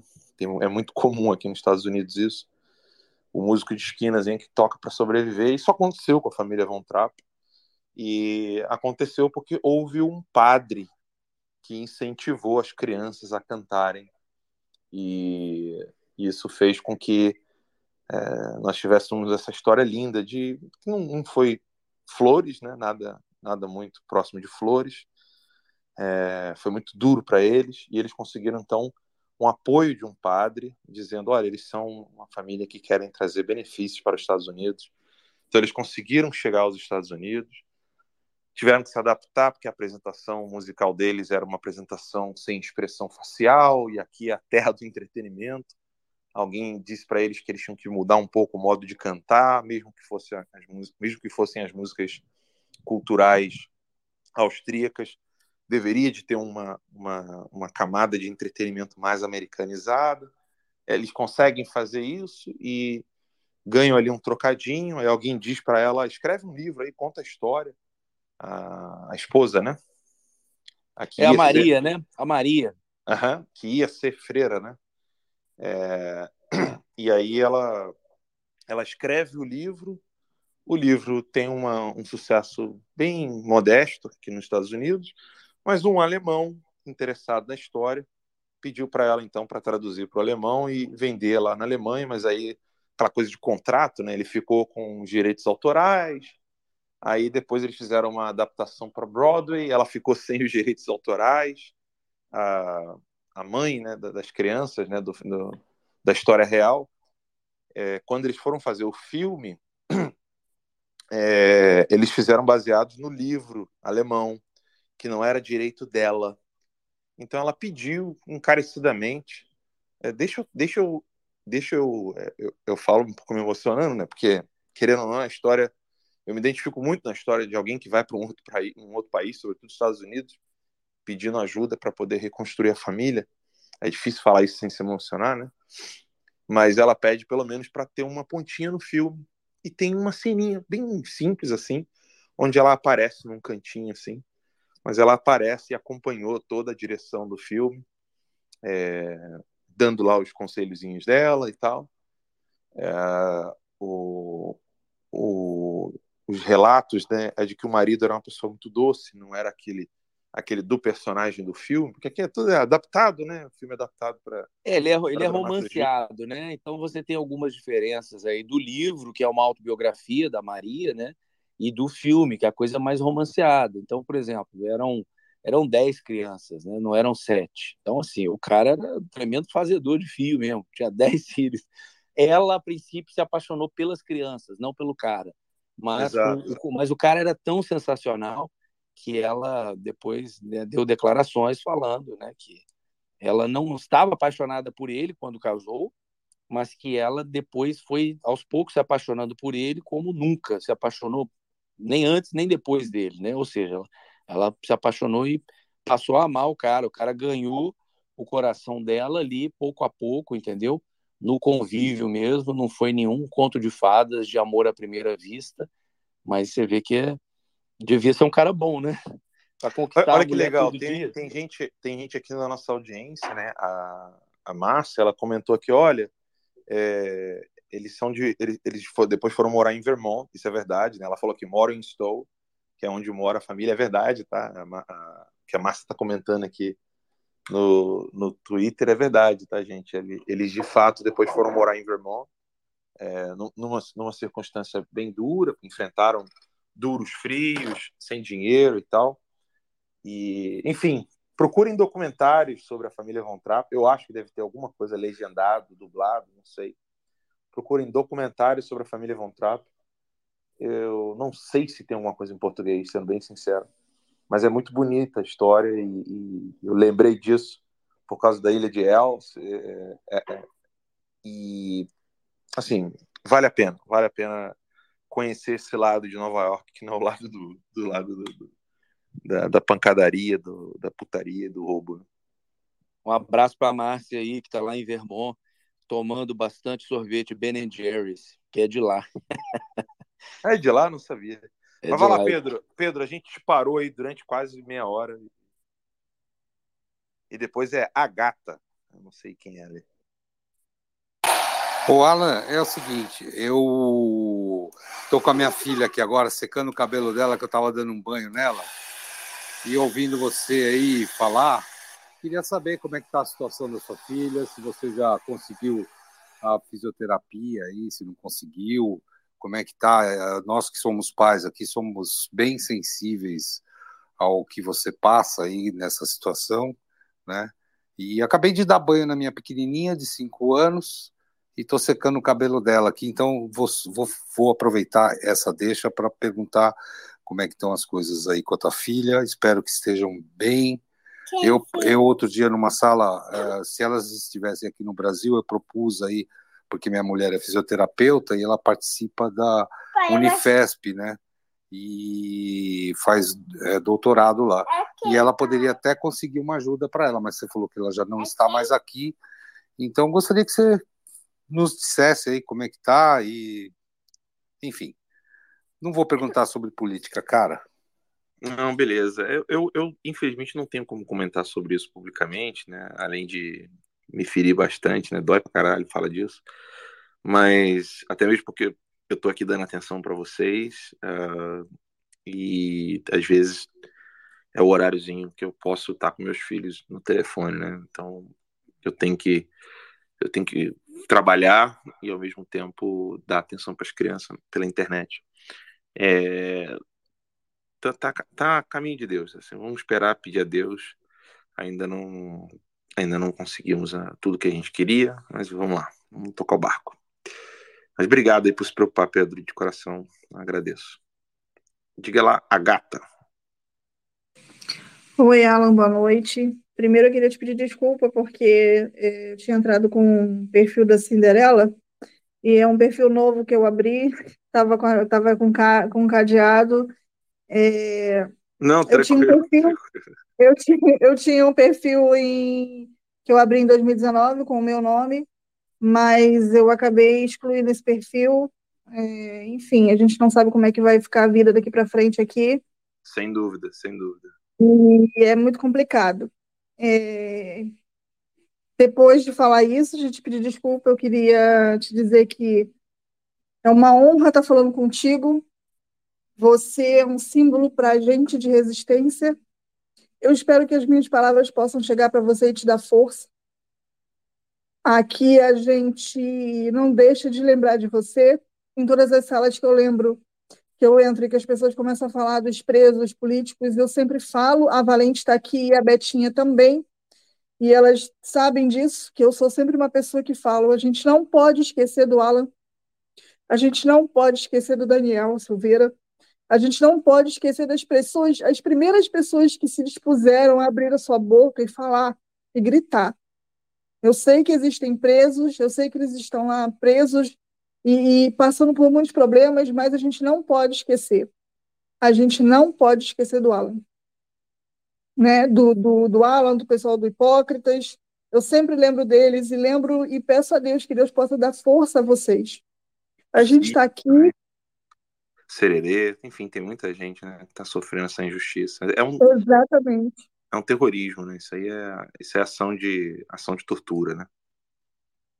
Então eu queria terminar a minha fala te falando de que uma certa vez eu numa sala conversando, falei para as pessoas que eu tinha muita vontade de ler Olavo e que um dia eu iria lê-lo. E uma amiga minha muito querida me comprou e me enviou três livros. E aí eu termino a minha fala te fazendo uma pergunta. Eu tenho comigo aqui o Jardim das Aflições, o Foro de São Paulo e o Imbecil Coletivo. Se você tivesse que me dizer é, com qual que eu come começaria a minha leitura? Qual dos, dois, qual dos três você diria? Muito obrigada. Repete de novo, você tem o Jardim das Aflições, o do Foro de São Paulo, qual outro? O, Imbecil Coletivo. É, o, tem uma ordem entre o Imbecil Coletivo e o Jardim das Aflições, né? Mas leia o Jardim, leia o Jardim primeiro. E começa também pelos artigos do professor Lavo artigos jornalísticos, né? ele não, não é tão profundo nos artigos, mas você vai ter uma ideia de um pouco de como que ele, como é, como é que ele faz análises, né? E você já vai se encantar só com a técnica de escrita dele, já é sensacional. E aí, O Jardim das Aflições é um livro onde ele, ele, ele escreveu em poucos dias, né? Ele concluiu esse livro depois de ver que as pessoas estavam dormindo diante de um, uma pessoa que estava encantando a plateia com mentiras, falsidades, etc.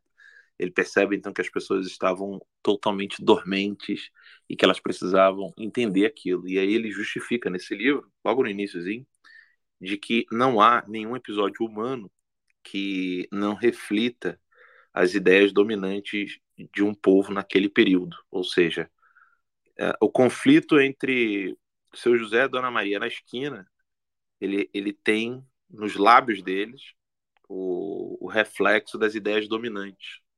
Isso é verdade. Você vai perceber que, se você lê o livro bem devagar, é, consumindo assim lentamente, você vai começar a perceber que a, a divergência entre você e seu vizinho, seu colega de trabalho, é, entre você e alguém no Twitter, você vai ver que aquela, as ideias dominantes, sejam elas boas ou ruins, elas estão presentes nos lábios das pessoas. Ou seja, as pessoas não param para pensar que elas estão colecionando dados e informações que ela nunca averigou na vida.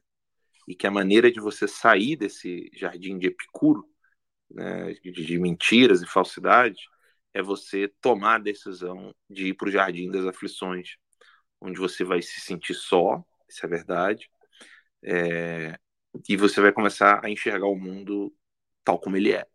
é. A parábola de Platão, né? Então você vai começar a ver que as coisas são é, diferentes do que a massa gosta de enxergar. Então esse livro é uma obra de filosofia do Olavo, né? O Jardim das Aflições. É, não é uma, um livro como os artigos do professor Olavo, ou seja, ali você vai encontrar o, o Olavo real, o Olavo que eu e o Daniel ficávamos conversando com ele o tempo todo, é o Olavo do Jardim das Aflições. Né? Então, esse, o Imbecil Coletivo, o Jardim das Aflições, são livros de, de, dessa magnitude de conhecimento. Os outros ali, Foro de São Paulo e outros livros, são mais. É, são mais jornalísticos, né? Então é, é mais o, a técnica filosófica a serviço da informação, um pouco diferente, né? É, e o Jardim também, depois o Josias Teófilo fez. Né? O Olavo gostava muito do Jardim, né? E fez, o, o Josias Teófilo fez o filme, né? O Jardim das Aflições. E uma das coisas que o Olavo aborda também é a questão da origem, né? O Ala estava falando aí, ah, as ideias dominantes, né, estão na cabeça das pessoas aí à nossa volta. E o Olavo martelava bastante isso para a gente mapear a origem dos nossos pensamentos, né? Então, assim, da onde vêm as suas ideias? Porque elas não nascem, elas não brotam assim do nada, né? Isso é uma, é uma, é uma inocência você achar que teve alguma ideia original. Desde pequenininho, coisas que sua mãe, seu pai, seus avós falavam, um videogame que você jogou, um desenho animado quando você era pequenininha, uma situação que você enfrentou na escola, isso tudo vem se, se entulhando dentro de você, vem, vem virando um caldo e aquilo ali em algum momento vai vai solidificando, né? Ideias na sua cabeça e às vezes essas ideias não não estão te beneficiando em absolutamente nada, né? Então o Olavo batia muito nessa tecla: mapeiem a origem dos seus pensamentos. É isso. Com a mão levantada aí está o Daniel, o charado Bertorelli. Fala, Daniel, tudo bem? Tudo bom, Xará, tudo bem, Alan? Bom estar aqui com vocês. Eu, eu acredito que vocês dois possam me ajudar a responder isso. Primeiro para o Alan, não sei se você já conversou, Alan. Eu vi alguns posts e tal, e vamos direto à fonte, né, sobre o teu é, green card. Não sei se você já comentou aqui na sala ou não. Se procede isso, a gente está muito feliz, se realmente de fato aconteceu isso. Se você pode falar, é claro, né? E a respeito. Uh, não, vamos, vamos praticar um pouquinho de futurologia aqui. E qual que é, qual que é o final dessa história da, da cassação para vocês? Vocês conhecem um pouco mais a questão política, filosófica, enfim, na, na opinião de vocês, o que, que pode resultar essa possível, esse possível protagonismo do plenário dos deputados em relação a a, a Deltan. Se você puder nos, nos dizer, você e o Daniel, eu ficarei grato. Obrigado, Alan. Um beijão para você e Deus abençoe vocês. Amém, obrigado, meu irmão. Deus abençoe você também. Bem, a minha vida pessoal, eu sinceramente eu não comento nada, Daniel. Nada, nada, nada, nada, nada. Não comento nada da minha vida pessoal. É, com relação ao Deltan Delayon, é, o que, que acontece é que a máquina burocrática ela, ela, ela ainda é respeitada como um Estado de direito, um Estado democrático de direito. Então, o Brasil ele deixa de ser um regime em 88, no qual ele estava sob domínio dos generais é, das Forças Armadas, generais do Exército, né? E o Brasil, então, com muitas aspas, né, celebra o retorno da tal democracia em 88, e de lá para cá todo mundo enaltece o Brasil como um país democrático, é, como se isso tivesse nascido ou em 88 ou em 1889, com o início da República Federativa do Brasil. O Brasil nunca foi uma república federativa, o Brasil não tem federalismo, não existe uma federação de estados no Brasil. O Brasil chegou a copiar ridicularmente a bandeira americana, é, colocando inclusive as cores verde e amarela no lugar das cores branca e vermelha da bandeira americana. Era Estados Unidos do Brasil, né? Exatamente, exatamente. Era Estados Unidos do Brasil. E depois de uma sucessão de loucuras e insanidades, é, resolveram voltar para a bandeira do Império é, brasileiro, com o amarelo de Habsburgo e o verde de Bragança, Orleans e Bragança, e aí decidiram então tirar o símbolo imperial e botar um globo é, que seria então seria a representação dos estados da federação, blá blá blá blá blá blá. Aí o Brasil entra num regime é, totalitário fascista, com proximidades é, enormes com autoridades do, do Hitler, né? É, quem quiser entender um pouco mais sobre isso, pesquisem aí. Eu, eu posso até, eu acho que, acho que você, acho que eu vou até colocar um artigo sobre isso lá no, no Notícias Sem Máscara.com. E o Brasil, depois disso, passa por um, um período doido de turbulência até que começa, poucos anos depois, eleger uma série de presidentes absolutamente é, tão, tão, tão, tão significativos quanto um alface, um pepino, um chuchu. Né? E depois entra o período de um presidente socialista, até que o Che Guevara é condecorado, e aí vocês sabem o resto que aconteceu. Né? Os partidos, o Partido Comunista no Brasil fez aliança com o Partido Comunista Chinês, teve aquele Clube dos 13 lá na, lá no sul, ia ter um levante armado, esse levante armado foi impedido por uma manifestação pela família, pela pátria, por Deus, pela pátria e pela família. E aí, diante desse impasse, os militares então tomaram vantagem, até mesmo por ter o poderio armado, né? e assumem o poder depois que o Congresso Nacional então retira o, o, presidente da época e o Brasil entra em 64 e aí por aí a gente já sabe o que aconteceu. Então o Brasil até hoje, na, na minha humilde opinião, e alguém pode discordar de mim tranquilamente, sou totalmente aberto com relação a isso, o Brasil finge ser um Estado de direito ou uma nação burocrática, né? desde então, desde 1889. Isso porque eu nem mencionei as duas ameaças de genocídio, que foi a primeira revolta armada e a segunda revolta da Armada. Ou seja, que a Marinha do Brasil iria bombardear a capital, matando todo mundo, não uma, mas duas vezes. Né? E isso aconteceu logo no início dessa res pública, que de, que de coisa pública não tem nada. Mas, enfim, o Brasil vive essa, esse conto de fadas uh, como se o país fosse um, um, um Estado de direito. E, e de 1920 para cá, quem é que foi se aperfeiçoando na, na manipulação do Estado, né? na máquina burocrática, na burocratização da vida pública? quem é que tinha assim, toda a experiência do mundo para poder manipular usando as leis, usando todo o arcabouço burocrático brasileiro para fins políticos. Foram os comunistas e os ah, o famoso político profissional, né? que é aquele político que roubava e é o famoso rouba mais faz, né? entrega obra e tal, faz coisa de infraestrutura e todo mundo fica feliz, que é o caso do Getúlio Vargas, né? Todo mundo, não, mas ele teve, trouxe muitos benefícios da infraestrutura brasileira, como se o Mussolini não, também não, não levasse muita, muita avanço de infraestrutura para a Itália, como se Hitler não tivesse levado muito avanço de infraestrutura para a Alemanha, e como se o Stalin não tivesse levado nenhum, nenhum, nenhum progresso de infraestrutura para a União Soviética. Ou seja, ficar feliz porque alguém fez obra de infraestrutura é, é, é a mesma alegria do, do, do, alemão na época do nazismo, do, do, do, do russo na época do regime soviético e, e o, do italiano na época do regime de Mussolini. Então, só para você ter uma ideia do que, que é uma, pessoa ter felicidade porque teve avanço é, de infraestrutura. É, eu não estou dizendo que quem, quem foca em fazer trabalho de infraestrutura é nazista ou comunista, só estou dizendo que não, não muda em nada. Né?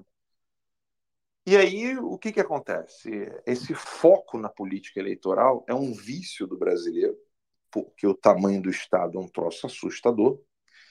E aí, com esse, com esse vício político eleitoreiro, todo mundo pensa que a solução virá por vias é, de domínio da máquina pública, do, ou seja, por vias burocráticas, e de que esse domínio não é ou é burocracia ou é pancadaria em, em resumo, se você conversar com as pessoas nas ruas, é, bem, muito ou pouco esclarecidas, todas elas só veem uma única via, né? uma via de mão dupla, que é ou desce a porrada e mata todo mundo, ou é, domina a máquina pública e por meio da máquina pública você então vai transformar o país.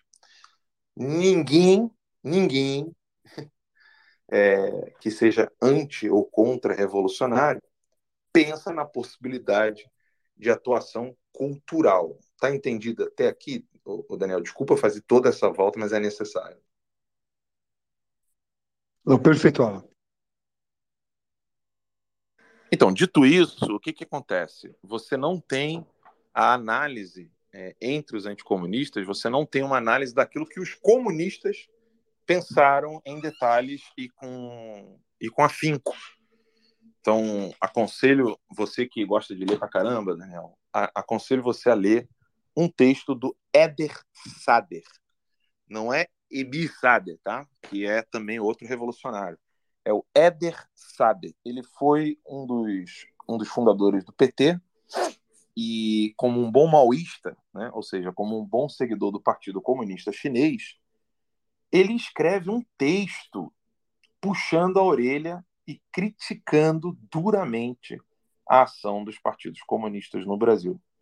Deixa eu achar aqui esse, esse artigo dele, enquanto eu vou falando, eu vou pegar aqui, que eu acho que eu tenho salvo. Tem aqui os ensinamentos de Mao Tse Tung e a Guerra esse Revolucionária do Brasil. É um texto de 1968, está à disposição esse mesmo, Dan. No marxists.org, né? Marxists, está em inglês, né? Marxists, ou seja, com ts.org, tá lá. Esse mesmo, eu vou colocar aqui no comentário, né? Uh, esse é o texto aqui. E aí, ali, ele fala, é, puxando a orelha dos comunistas: Ó, oh, vocês estão errando, vocês estão querendo partir para porrada, vocês estão querendo fazer isso, estão querendo fazer aquilo. E aí ele chama a atenção dos revolucionários socialistas no Brasil coloquei, coloquei pinado aqui em cima o texto, né? É, dizendo o seguinte: olha, dessa maneira vocês não vão ganhar porra nenhuma, porque vocês, estão, vocês não estão entendendo o que, que o Mao Tse Tung estava querendo. E esse debate ele está muito longe, não é da massa. Da massa, ele a, a distância da massa para esse debate é a distância uh, do cinturão de óleo para Dona Maria, lá de Morro Agudo, Nova Iguaçu, na Baixada Fluminense. Então, assim, é uma distância um, um tanto considerável. Mas se você olhar a, a, distância desse debate para o que, se, o que poderia ser uma massa crítica na direita, aí piora a situação. Tá? Piora, porque aí você vai ver que realmente é, de onde surge a ideia de Deltan Dallagnol, de Moro, de Bolsonaro e de tantos outros, de achar que a saída é a via política eleitoral. Eu me lembro bem de ter é, ouvido de Bolsonaro e de pessoas próximas do Bolsonaro antes dele voltar, eu falando, não volta, vai dar merda. Não, porque o PL agora está com uma estratégia maravilhosa, o PL mulher, a Michelle está vindo com força e tal. Eu falei assim, puta que eu pariu. Né? É, é Freud, eu, desculpa o palavrão, gente, mas assim, é, é, é duro você ver é, essa, essa ideia dominante no Brasil de que a política eleitoral ela vai trazer algum tipo de benefício, algum tipo de solução para o que está acontecendo no cenário é, brasileiro, e ninguém lembrar das palavras do Olavo, que dizia é na cultura, é na cultura, é na cultura, é na cultura, é na cultura.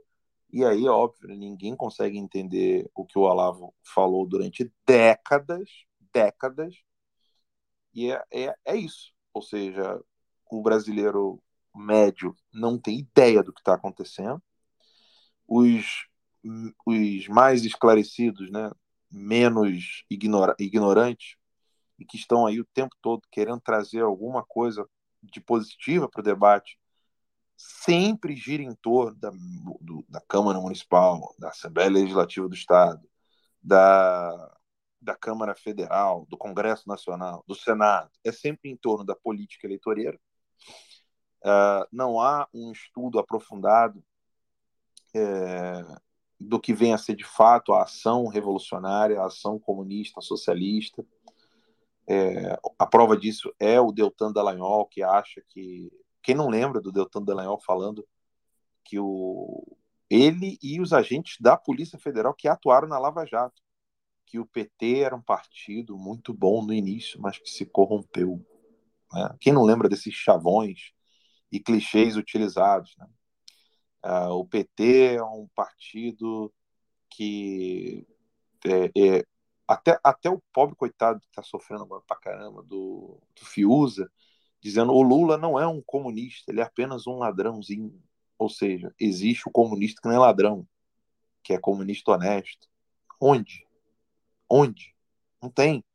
Então, assim, não é que eles roubam para ter benefícios é, pecuniários. Eles roubam para a implementação do que está acontecendo nesse exato momento. Então, assim, eles não roubam para é, comprar puta, champanhe, é, iate. Também, eles também compram champanhe, também fazem ali as suas orgias e tal, mas o, o, objetivo final deles é outro, né? Então, ninguém pode dizer que uma pessoa que está construindo, está tra trabalhando na construção, comprou cimento para colar um tijolo no outro. Não, ele comprou cimento para construir uma casa. Então, se você achar que o objetivo final do cara é colar um tijolo no outro, você não tem ideia do porquê que ele está comprando cimento. Então, é fundamental entender a finalidade da, das ações revolucionárias para entender suas etapas. Né?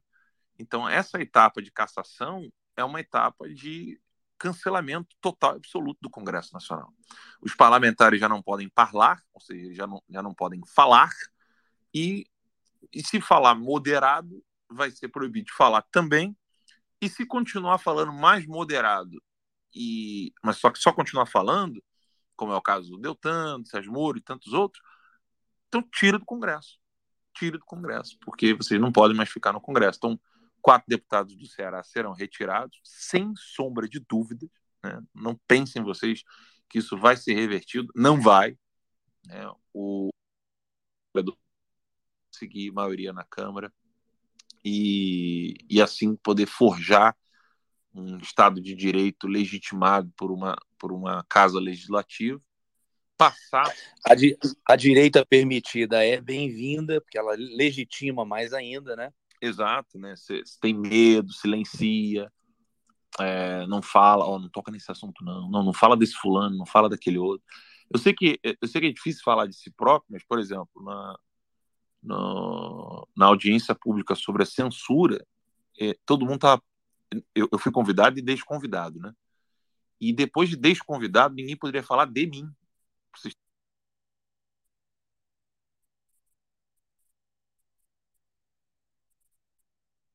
Eu não sei se o Alan caiu aí, pessoal, mas enfim, vamos seguindo em frente. Não sei se foi o Alan ou fui eu. Vocês estão me ouvindo aí? Levanta a mão aí, por favor. Tá ouvindo aí, Daniel? Então, né? Beleza. Bom, daqui a pouquinho deve ser a conexão do Alan lá, ou então alguém está tentando derrubá-lo lá. Mas só para dar sequência nesse assunto, é, é, essa ida desse conto de fadas aí, gente, é observar as consequências, né? O Olavo falava isso, o Jordan Peterson fala isso hoje em dia, né? É, ele fala, se você não consegue entender por que, que alguém está fazendo alguma coisa, né? É só se olhar para as consequências. Veja o resultado prático daquilo ali que está acontecendo. E aí você deduz as motivações. No caso do que está acontecendo no Brasil, você não precisa nem deduzir, porque os caras já estão falando. O Flávio Dino está falando, ó, não tem esse negócio de, de liberdade total para falar o que quiser, não. O Lula está falando, eu vou atrás do Deltan, eu vou atrás do Moro. Então, assim, é, toda empreitada de sucesso na, na, história da humanidade tem uma coisa que o Alan até gosta quando eu, eu cunhei esse termo, e não sei se alguém já mencionou isso antes de mim, mas a palavra que eu uso para essas empreitadas de sucesso que acontecem ao longo da humanidade é a famosa transferência geracional de tecnologia. Né? Toda empreitada de sucesso, toda indústria tem isso. Você pega a indústria da aviação, né? Como é que você faz para o avião não cair, não ter um acidente? Pô, teve, começou tendo um acidente específico com, com um determinado modelo de avião, aquele avião não pode mais voar. Vamos estudar, vamos ver o que, que aconteceu e é, você começa a, a, implementar melhorias ali, né?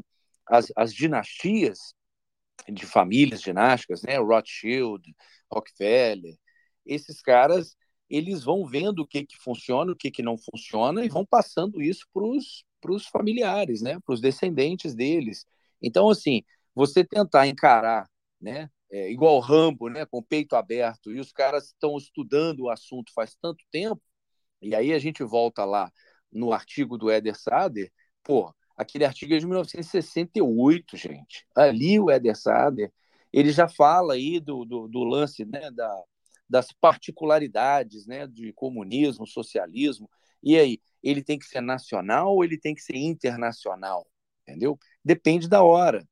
Né? Ele, primeiro, ele tem que é, dar, se dar conta ali, entender o que está acontecendo nacionalmente. Mas lembrando que o comunismo é um movimento internacional. Então você vê, ora, eles remando para a direita, ora eles remando para a esquerda, né? Veja o Putin, por exemplo, né? Agora ele é o bastião da, da agora não que está em guerra lá, está todo lascado, mas até bem pouco tempo, todo mundo, nossa, o Putin é conservador, gente, o cara é russo. Cara... Tudo que está acontecendo de ruim, de agenda woke, de progressismo aqui na América, é tudo é, penetração comunista, desde sempre. Eu vejo isso estudando a história do cinema desde os anos 30. Isso já acontece aqui. Então, existe esse estudo, existe essa, essa transferência geracional de tecnologia, uma geração passando para outra e melhorando, melhorando, melhorando o produto, tendo ali um controle de qualidade, vamos ver o que, que funciona, o que, que não funciona. Isso agora está sendo implementado em nível global é, com essa questão do judiciário, né? No mundo inteiro, você não precisa mais do, do legislativo se o, se o judiciário está na sua mão, porque ele cancela a lei, igual está acontecendo no Brasil. Você passa uma lei, pum, o STF vai lá e cancela, se aquilo ali não convém, entendeu? Ah, fulano de tal está incomodando, beleza, vamos lá, caça o mandato. Ah, o, o presidente está querendo fazer alguma coisa, mudar o, o, comando lá da Polícia Federal. Não, não, esse aí não pode, não. Isso aí eu, eu julgo inconstitucional. E assim vai. E isso virou moda, né? No mundo inteiro. Então, é, a saída né, desse conto de fadas aí que o Alan estava comentando é justamente a gente cair lá no que o Olavo falava, né? Pelo que está na Bíblia, né? Jesus falava, né? Pelos frutos os conhecerei. Então é só você ir percebendo o que está acontecendo. Aconteceu com o Deltan, vai acontecer com outros. Já aconteceu com Daniel Silveira. Alguém tem alguma dúvida que isso vai voltar a acontecer quando a ocasião se fizer presente, quando a necessidade de quem está no controle se fizer presente? Eu não tenho a menor dúvida de que isso vai voltar a acontecer. Enfim, eu estava tava comentando aqui, não sei até que parte vocês conseguiram ouvir, né? Eu estava comentando acerca da, de uma audiência pública para, para combater a censura, da qual é, todos, de alguma maneira, aceitam a censura. Não estou dizendo que essas pessoas são ruins, pelo contrário, né? são até deputados sérios e que estão tentando fazer alguma coisa, mas, enfim, os próprios deputados se amordaçaram a si próprios, aceitando o fato de não só é, me desconvidar, mas de não me mencionar. Pra vocês terem uma ideia, né? As pessoas que foram falando ali, ah, siga o Locals do fulano, siga o Locals do Cicrano, é, siga o, o, site do Cicrano. Eles eram proibidos de citar o meu nome. Eu não estou me fazendo de coitadinho, nada disso, pelo contrário. Tem tanta gente que está sofrendo aí também junto comigo. Só que assim, é exatamente isso que acontece, Daniel. As pessoas vão aceitando e vão aceitando e vão aceitando e vão aceitando e vai ficando por isso mesmo. E aí agora, a última agora é que uh, vai ser a corregedoria da Câmara que vai que vai votar lá para o Deltan Dallagnol. Né? Então ele vai ter direito à ampla defesa na Câmara. Decisão da TSE vai para a corregedoria. É, assim, eu conto ou vocês contam? Né? É, o Lula falou que foi eleito para se vingar, né? ele foi eleito para poder vingar tudo que foi feito é, pela, pela Lava Jato. E aí o pessoal tá, gente, tem uma luz do fim de tudo, agora vai, não sei o quê. Mas, é, eu, assim, é, sinceramente, eu conto ou vocês contam? Né? Então, desculpa a demora na resposta, Daniel, mas é que assim, cara, tem que pisar no chão. Tem que pisar no chão, é hora de estudo, é hora de entender o que está acontecendo no Brasil, entender como que os comunistas chegaram também numa situação como a nossa, é, eu ouso dizer até pior. Né? É, o, um partido de direita ainda não foi proibido no Brasil e os comunistas chegaram a ficar proibidos. No livro do Oswaldo Peralva, Daniel, ele que foi o número dois do Partido Comunista no Brasil, ele relata que um ano após o retorno do, do Partido Comunista, eles, eles tinham saído da clandestinidade. Um ano depois, eles tinham 6 mil membros. Não, acho que 60 mil membros? Agora me perdi o número aqui agora. Mas era um número absurdo. Olhem lá no livro do Oswaldo Peralva o retrato. Em um ano, cara, um ano, né, eles conseguiram, inclusive, candidato a presidente com votos assim até assustadores. E isso, assim, logo um ano depois de ter saído da, da clandestinidade. Então, o que, que eles fizeram? O que, que eles acertaram? Uh, eles atuaram só na esfera política? É, a esfera política tinha uma função primordial? Mandava quem estava na política eleitoral? Né? É, eu acho que é necessário olharmos esses períodos entender, estudar, compreender e aprender de alguma maneira, né? Afinal de contas, eles estão vendendo sorvete de cocô e tá todo mundo comprando. Então, assim, se tem gente comprando sorvete de cocô, cara, você imagina se você usar o mesmo, não digo as mesmas táticas, os mesmos métodos, mas se você entender o que eles estão fazendo para vender sorvete de coco com baunilha, né? Não, mas de cocô tá bom, porque é cremoso e é, gelad... e é geladinho, então é sorvete. Pois é.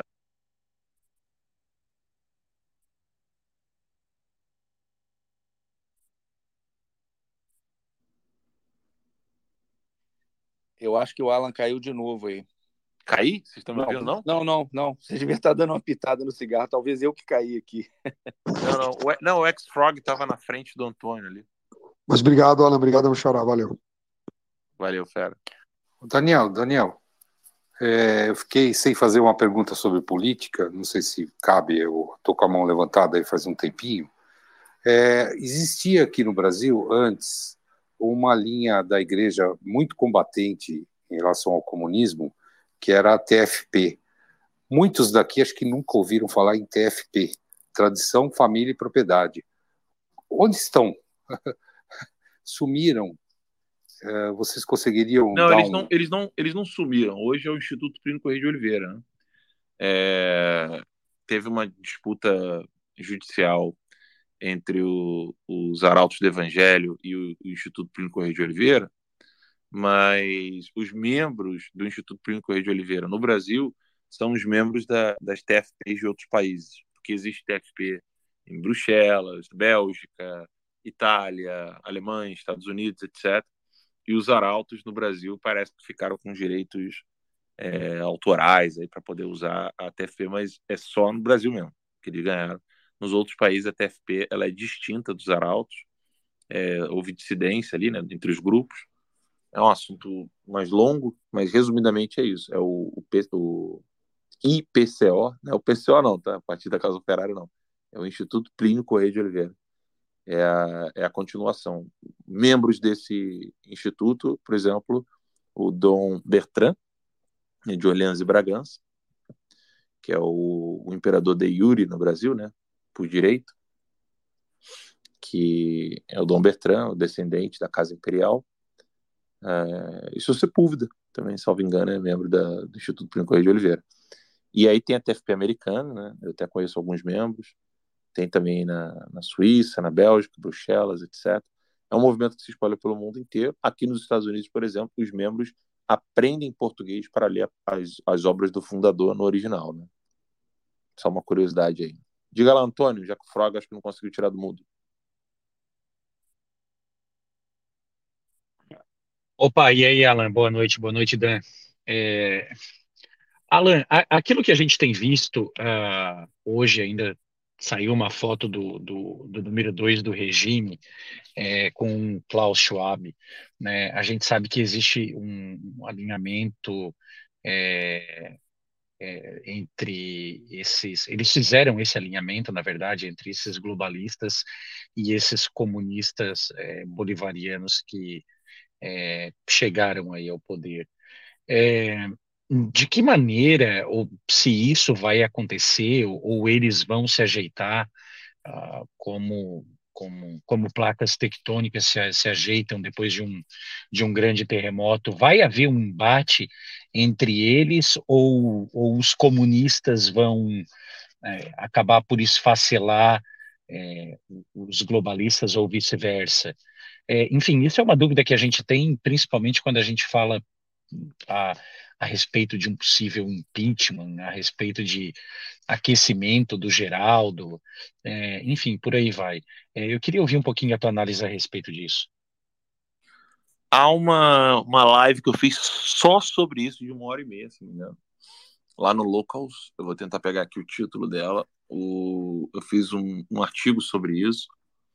Foi quando a, a Glaze Hoffman apagou um tweet onde ela estava criticando o Partido Comunista Chinês tá? Eu vou tentar resumir, apesar de que quem já ultrapassou o horário aqui, eu preciso. Né, nem sei se os filhotes estão acordados ainda, mas já passei do horário, mas eu vou tentar ser o mais resumido possível aqui. O que, que acontece? É, o fato de que exista é, conflito de interesse entre os comunistas ah, pró-soviéticos né, e os socialistas ah, globalistas, as pessoas tendem a pensar que ou eles estão essencialmente separados ou eles estão essencialmente unidos e uniformes. Isso não é verdade. Então, eles, eles se autoajudam, né? eles eles, existe uma ajuda mútua quando o interesse é comum, e quando o empecilho foi retirado, eles começam sim a ter conflito entre eles. E de onde surge, então, é, essa subserviência do, do Brasil com relação à China e Rússia quando há conflito entre o bloco sino-soviético e os globalistas. Porque os socialistas da América Latina, embora aceitem ajuda dos socialistas que são os globalistas, né, que é um outro tipo de, de, de mentalidade revolucionária, na verdade é a mesma mentalidade revolucionária manifesta por outras vias, Tá, tá, tá, tá, tá complexo, gente? Esse, esse, assunto é um assunto tão complexo que tem que falar de uma maneira bem simples. Vou, vou voltar tudo. Tá? Imagina ali, PCC, Comando Vermelho, é, dono de puteiro, jogo do bicho, é, e, e pastor e padre corrupto. Né? Imaginou esse cenário aí? Então, o cara do dono do bicho, ele vai ter uma hora que ele vai se dar bem ali com o narcotráfico, que vai se dar bem com o policial corrupto, que vai se dar bem com o padre corrupto e o pastor corrupto. Mas não quer dizer que eles estão atuando no mesmo, no mesmo espectro, com os mesmos objetivos, etc, etc, etc. Então, o, o religioso corrupto ali, ele vai achar que ele vai conseguir mascarar o, o, as coisas que ele faz uh, por debaixo dos panos, e aí com isso ele usa o cara do jogo do bicho, o bandidão, o, o criminoso, narcotráfico, para poder ameaçar o bispo ou o pastor que está acima dele, etc. Então, nem sempre eles estão com os mesmos objetivos, mas eles se ajudam mutuamente. E aí, quando sai aquele cara chato que fica denunciando essas pessoas, eles começam a brigar entre eles. Até aqui tá tranquilo? Tá, tá, tá difícil de entender isso aí ou não? Podem falar, é, façam, façam um joinha aí se vocês estão entendendo bem isso. Essa parte de, de vez ou outra eles estarem em conluio e vez ou outra eles estarem se brigando aí. Ninguém fez joinha, significa que ninguém entendeu porra nenhuma, mas eu vou continuar explicando. Vamos lá. Agora. Não, teve, joinha, teve joinha sim, Teve joinha, beleza, finalmente, graças a Deus. Oh, meu Deus. Eu não acredito que eu expliquei tão mal assim, mas vamos lá. E aí, uh, existe uma tradição de pensamento na América Latina que ela não está sendo utilizada com, é, no, no, na, na máquina revolucionária sino-soviética, ou seja, Rússia e China, e também não está sendo utilizada entre os globalistas, né? que entende-se aqui o estamento burocrático e bilionário né, dos Estados Unidos e Europa. Né? Então, essa corrente de pensamento revolucionária que existe entre os globalistas e a corrente de pensamento que existe entre o bloco sino-soviético as duas se distinguem de uma terceira, que é a do pensamento socialista da América Latina, né, que foi mantida por Fidel Castro e Lula e companhia. Né? Lula nem tanto, porque o Lula nem pensa, mas assim, estou falando aqui de Dirceu, é, MR8, Fidel Castro, é, tem um país na, na, na, África que me fugiu agora o nome, fala língua portuguesa, do nada fugiu aqui agora da cabeça. Mas, enfim, esses, esses países de regimes socialistas old school, vamos dizer assim, né? Do, do modo antigão, foi esse martelo, aquela parada toda, sabe? Aquela, não tem vergonha na cara. Aqueles que, que é a puta tradicional, né? Então, para o pessoal entender, os globalistas é OnlyFans, né? o PT é o puteiro tradicional mesmo, né? Aquela cinta liga, vermelhona, na esquina, pá, tal. E o bloco sino-soviético é o puteiro escrito na frente assim, Rússia, está escrito convento, e na China é o puteiro que está escrito assim, é, casa de câmbio. Né? Literalmente é isso. O modelo brasileiro não está sendo mais, o brasileiro latino-americano, ele não está sendo mais utilizado nem nos OnlyFans, que é o, o, o, puteiro do, dos globalistas, e também não está sendo utilizado na, no puteiro escrito convento, que é a Rússia, e no puteiro escrito casa de câmbio, que é a China. Então a China entende que a revolução ela vai se dar por meio da compra e da supressão dos seus adversários, sem respeitar nenhuma regra, direitos autorais, livre comércio, essas coisas todas. Não, para com isso. Nós vamos criar os nossos próprios bilionários aqui, nós vamos dominar tudo por meio da grana. A Rússia, por uma via muito mais profunda e perigosa, que é usando de uma linguagem religiosa, tradicional, família, blá blá blá, mas é enganosa. Né? E os globalistas, que utilizam uh, o grande capital para poder dominar todo mundo, de fato. Né? E o, o, esse caminho que, que existe entre os revolucionários socialistas da América Latina, ele é um caminho que ninguém mais quer usar. Por quê? Porque é uma discussão antiga se o, o poder revolucionário ele tem que ser feito de baixo para cima ou de cima para baixo. Essa discussão ela se resume aí sim você tem Rússia, Rússia e China como um bloco e os globalistas como um outro bloco. Então os globalistas entendem mais a la Gramsci, né? Vamos mudar a mentalidade das massas e assim consolidar o poder com o tempo. E pode olhar que os caras têm tido sucesso, né? né? Hoje, hoje em dia, o, Léo Lins está com medo de fazer piada de anão. Né? É... Não, não, não pode mais fazer piada de branco, piada de preto, piada de índio, piada... não pode fazer mais nada. E, e então vai todo mundo aceitando. Isso é Gramsci, né? Você vai ali criando uma nova mentalidade, com muitas aspas, e aí as pessoas vão, não, olha, eu não tenho nada contra os homossexuais, mas eu acho que. Porra, mas quem disse que você, você ser crítico de alguma coisa significa que você quer matar o homossexual? Tinha um, um, um, um gay aqui falando com a gente aqui agora, o Daniel, né, gente boníssima, porra, me amarro conversar com ele, inteligentíssimo. Então, assim, as pessoas já começam a oferecer desculpa. Olha, eu não sou extremista, que não sei o quê. Eu sou cristão, mas não sou extremista. Você já está aceitando. E o, esse é o lado do Gramsci, o lado dos globalistas, e o lado do bloco sino-soviético, Rússia e China, é foda-se o que todo mundo está pensando, vão dominar tudo na base da, da, da pancadaria, mas é, sem que as pessoas saibam que nós somos malvadões, malvadões são os outros.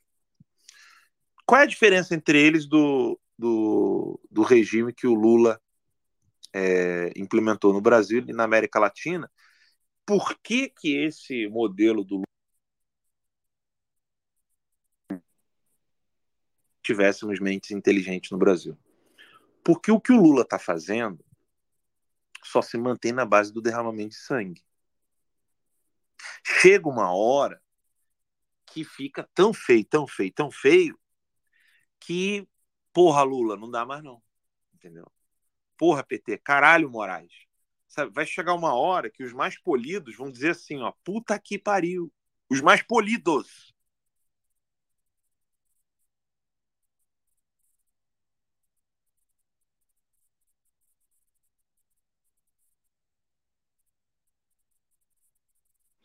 Eu caí aí ou o Alan caiu? Eu acho que foi o Alan que caiu. Eu acho Pelo que menos caiu, eu não estou né? ouvindo, não. Bom, a explicação tá boa. E o Alan deu jeito de botar, Muito o, boa. de botar o puteiro na jogada. Eu vi falando com ele, falei, pô, Alan, tem que, tem que botar o puteiro na jogada. Enfim, mas é, é essa coisa que o Alan falou, só corroborando, o Olavo falava bas- bastante, né? Dependendo do tema, esses grupos né, de poder, ora se apoiam, ora competem entre si, né? Dependendo aí do, do assunto, dependendo da conveniência do momento. E ainda tem uma coisa aí que no, o Alan ainda não, não, não comentou, mas que o Olavo comentava, né? Que tem o Islã também, que não tem uma presença, por exemplo, grande, é, visível, pelo menos, né? No Brasil, mas que praticamente né, é, vão, vão dominar a Europa, sem dar um tiro, entendeu? Só na base da, da, da imigração.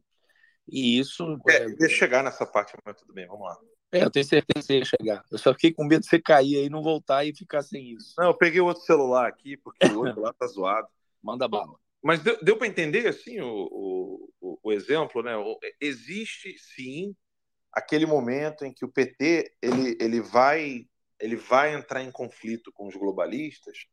E eu vou dar um exemplo bem concreto para vocês, tá? O último país a ser aceito no Foro de São Paulo foi a Venezuela, tá? E por que que a Venezuela foi o último país a ser aceita ah, no Foro de São Paulo? Vocês têm alguma ideia aí ou não? Pode cogitar aí, pode falar. Tenta, tenta. Porque a Venezuela era mais, mais alinhada com Rússia e China. Ah, não, porque o Fidel tava descarado, sim, não tem problema nenhum.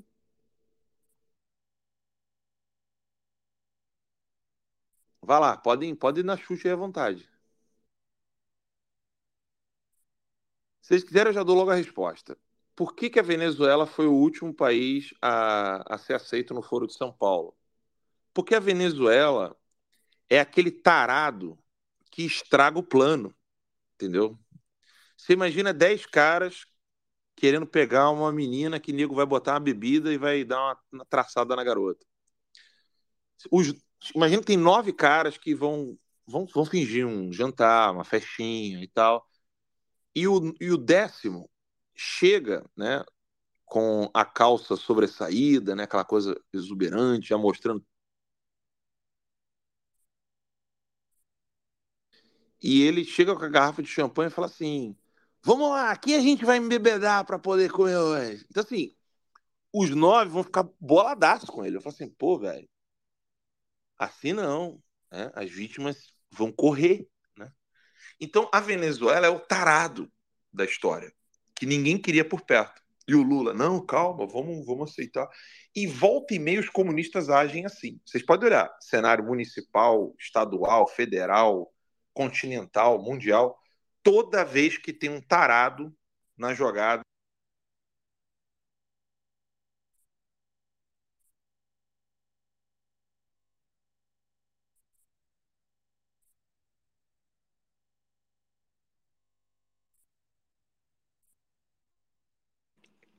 Será que o Alan caiu de novo aí ou sou eu?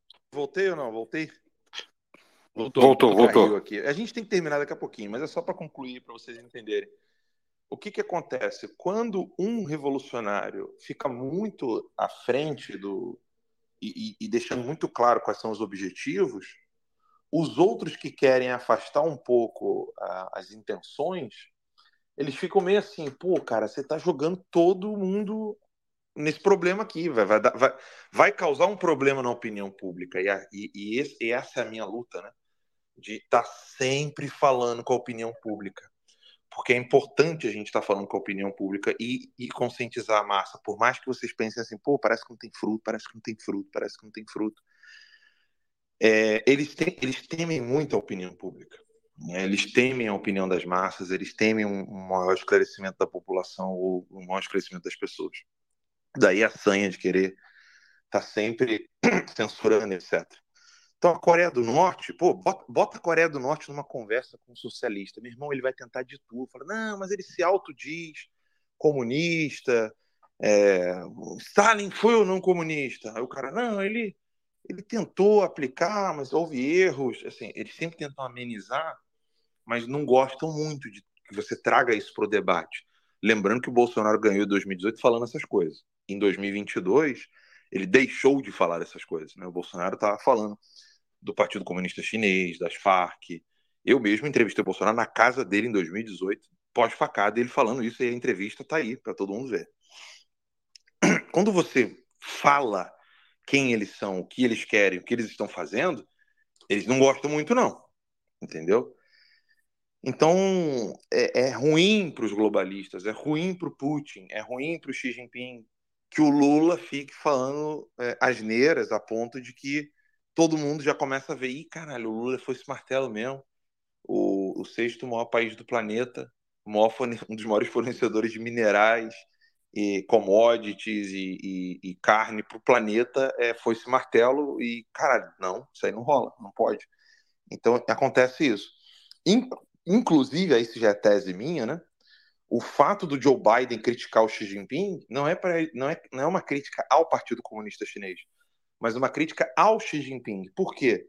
Porque todo mundo percebeu que a pandemia foi criada pelo Partido Comunista Chinês. E isso é ruim, porque o plano deles na pandemia era outro. O plano deles era que ninguém soubesse o que aconteceu, ninguém soubesse de onde veio a parada e que agora todo mundo tem que obedecer e cuidar da saúde.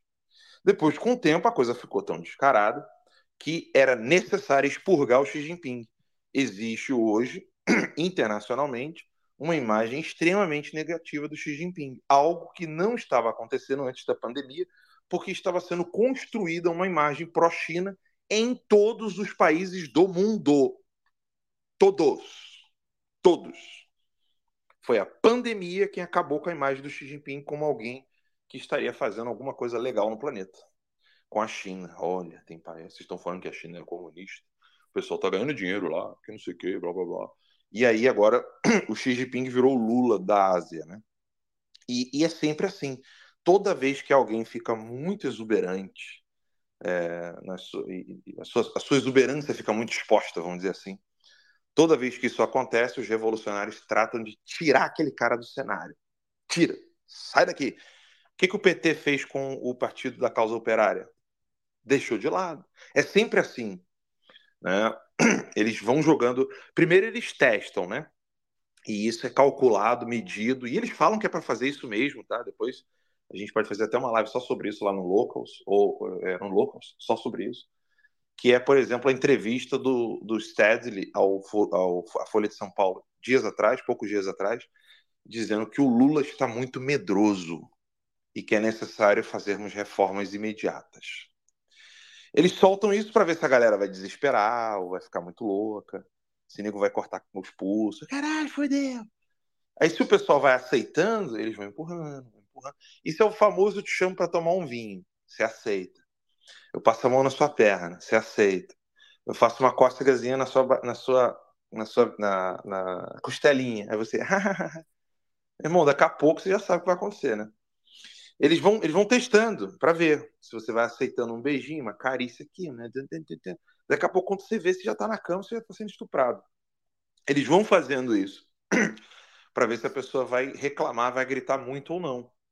É, por exemplo, o caso do doutor Dallagnol. Ah, vamos, ver, vamos dizer que eles consigam reverter isso aí e tal. Só se não tiver muito grito. Se tiver muito grito, eles vão, vão dar um passo para trás aqui. Ó. O Arthur Lira vai ser o primeiro a dizer: Ó, Lula, assim não dá, vai dar merda. É, tem que, né? Vamos mexer isso aqui. Ô, Disseu, fala com Lula lá. Fala com o pessoal, fala com. Fala com missão dada, missão cumprida lá, o Benedito. Benedito, missão dada, missão cumprida. Então fala com ele lá, vamos reverter isso aqui. Fala que houve um engano, que houve um probleminha aqui toda vez que há muito barulho, os caras dão para trás. Toda vez. Se o pessoal vai aceitando, aí vai aceitando, né? Daniel Silveira, lembre-se, né? Daniel Silveira, nego fez, nego aceitou. Os próprios deputados, se vocês conversarem com deputados, eles vão dizer para vocês que agora tem gente assustada. Deputado que votou pela, uh, uh, pela prisão do Daniel Silveira, hoje está assim, ih, rapaz, a gente fez merda. Pergunta para os deputados em Brasília, se vocês tiverem contatos com deputados, amigos de deputados assessores, vocês vão, vocês vão ouvir isso deles. Que agora que tem gente que está ficando meio, meio assustada com a coisa. Mas os comunistas sempre fazem isso. Para eles darem um, um, passo à frente, um passo atrás, para testar o seu medo, isso é igual jogo de xadrez. Quem gosta de jogo de xadrez aqui, você vai avançando com um peãozinho ali, joga um cavalo, bispo, o cara não, não se ligou, não tá nem aí, dá checkmate. Entendeu? Agora, opa, não, ele armou, jogou o bispo ali, ó. Ih, jogou o peão que se tu jogar o bispo ali, ele vai, te, vai capturar seu bispo.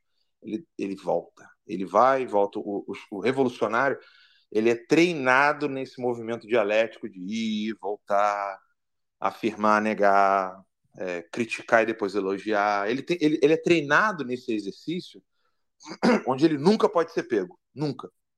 Entendeu? E eles vão fazendo isso. O Lula ele pode encontrar problemas no estamento burocrático brasileiro se ele quiser ficar com toda a fatia do Partido Comunista Chinês no Brasil. E aí ali ele estaria meio que disputando com outras pessoas que prometeram benefícios para o Partido Comunista Chinês. Essa é uma tese minha, né? Aqui realmente é uma opinião que pode ser modificada com o tempo, até então a minha análise ela vai, ela vai até esse, esse, esse cenário. O Ciro Gomes, por exemplo, não mede, não mede palavras até para elogiar o Bolsonaro para criticar o Lula, porque de fato o primeiro a receber essa missão do Partido Comunista Chinês para a obtenção de certas coisas aqui no Brasil, depois do Michel Temer e do Rodrigo Maia, foi o Ciro Gomes. Então vamos fazer uma recapitulação rápida aqui. Quem foi o primeiro a noticiar que a embaixada da China emitiu uma nota contra o candidato, o deputado federal Jair Messias Bolsonaro? Foi o pai do Rodrigo Maia, o César Maia, é, ex-PFL, DEM e tal, do Rio de Janeiro. Ele foi o primeiro a fazer isso. Por que, que ele foi o primeiro a exibir essa nota? Por causa do Moreira Franco, por causa do, do Temer. Você tinha ali o Temer prometendo para o Partido Comunista Chinês que ele ia dar todas as privatizações brasileiras para o Partido Comunista Chinês. Isso estava acontecendo estava todo mundo feliz da vida. Deputados de direita, na época, estavam inclusive fazendo manifestação pró-Temer. Acreditem se quiser, a Zambelli era uma delas. Né? E à época o pessoal estava ali. Eu não estou dizendo que é, que, que, que, é certo ou errado, eu não estou narrando fatos, tá? E aí estavam ali fazendo um manifesto pro Temer, Temer foi maravilhoso. O Bolsonaro várias vezes falou: o Temer foi um presidente muito bom para o Brasil. E ele estava ali entregando tudo para o Partido Comunista Chinês. E, óbvio, né, eu, eu entendo a posição, não estou dizendo que aprovo, estou dizendo que entendo as falas do Bolsonaro, da Zambelli, etc., que é aquela coisa, né, o inimigo do meu inimigo é meu amigo, né? É uma, uma questão até de hierarquia ali, de inimigos, você vai entendendo ali quem é que pode ser vencido e quem que não pode. Mas é, o Temer, então, estava à frente desse processo. Ele, junto com o Rodrigo Maia, o César Maia, é, o Moreira Franco, eles estavam ali com, esse, com essa promessa para o Partido Comunista Chinês. Isso antes, muito antes das eleições de 2018. Aparece um segundo é, candidato a noivo aí da, do, do, do Partido Comunista Chinês, que é o Ciro Gomes, recebe grana do partido inclusive publicamente no, partido, no site do PDT, que tem um histórico de aliança com o Partido Comunista Chinês, né? o Brizola é, era totalmente ligado ao Partido Comunista Chinês. O símbolo, inclusive, do partido do PDT é em relação ao Partido Comunista Chinês, um rompimento com Stalin, etc, etc. Estou fazendo tudo em passando aqui, tá? E aí, após isso, você tem é, dois players, né? Então, o bloco Temer então, o bloco Temer, Rodrigo Maia, César Maia, Moreira Franco, etc. Depois você tem o bloco Ciro Gomes, que não, não, não sai do nome dele, né? ele não consegue criar uma, uma esfera política ao redor dele com relação a isso. E aí, num terceiro momento, surge, então, o PT, mais uma vez, baixando uh, as calcinhas para o Partido Comunista Chinês. Algo que só ocorreu Uh, em 1900 e... Deixa eu lembrar aqui, tô falando tudo de cabeça. Foi quando o... Foi quando o Dirceu convence o Lula a desfazer as, as críticas dele ao Partido Comunista Chinês e ir visitar o Partido Comunista Chinês para que ele pudesse ganhar as eleições de 2002. Mas acho que isso foi em 1998, 99, não lembro agora. Eu vou botar esse artigo no Notícia Mágica, esse, esse artigo estava no, no, site é, alandosantos.com, eu vou botar lá no Notícia Mágica. Me lembra aí, Dan, depois, é uma linha histórica da, da ação do Partido Comunista Chinês no Brasil. É, por exemplo, quem é que foi para Pequim para poder brindar a candidatura, a futura candidatura que todo mundo falou que ele não ia ganhar? O Collor junto com o Renan Calheiros. Isso, isso foi em 1990, 1989? Agora eu não lembro. Mas o Collor foi lá para a China para trazer é, investimentos, com muitas aspas, né? Mas ele foi eleito ah, com a ajuda do Partido Comunista Chinês. É... Não digo direta, assim, né? Mas teve ali o, o aval, vamos dizer assim, né? 1987. Porra, obrigado, Dan. Então é isso aí. 87, o Collor foi lá junto com o Renan Calheiros. E agora o Lula ele teve que desfazer umas frases dele que tinha, tem um artigo na Folha de São Paulo que eu cheguei a comentar é, no Terça Livre, que é um artigo onde o, o, o, o, o Dirceu e, e, o Lula são questionados pela Folha de São Paulo, porque o, o Lula tinha comparado o massacre da Praça da Paz Celestial com uma invasão dos militares na siderúrgica, que agora me fugiu o nome agora, não sei se foi aquela siderúrgica ali de Volta Redonda. Não me lembro agora. Sei que morreu uma pessoa e o Lula. A CSN, a CSN eu... Companhia. Cara, eu não sei se foi a CSN. É só botar assim: Folha de São Paulo, é, de seu Lula, é, Partido Comunista Chinês e Praça da Paz Celestial. Eu acho que é, é, é possível encontrar um artigo pesquisando por essas palavras. E aí o, o Lula, então, faz essa aproximação com o Partido Comunista Chinês. Mas o, o bloco do Foro de São Paulo, eles têm uma certa reticência de fazer alianças com o bloco sino-soviético, porque eles se sentiram meio que abandonados, com muitas aspas, uh, num período em que eles mais precisaram. Porque, putz, cara, vai ficar muito longa essa história, mas vou tentar ser mais rápido possível. Porque volta e meia os, os, os latino-americanos não eram levados a sério pelos russos e nem pelos chineses, entendeu? Então tinha aquele lance de preconceito mesmo. Os russos nem davam aula em português para os caras. Então a formação deles, por exemplo, no, no Comitê Central do Partido Comunista da, da União Soviética era dada em espanhol e traduzida, minto, dada em russo e traduzido para o espanhol simultaneamente, mas não era em português.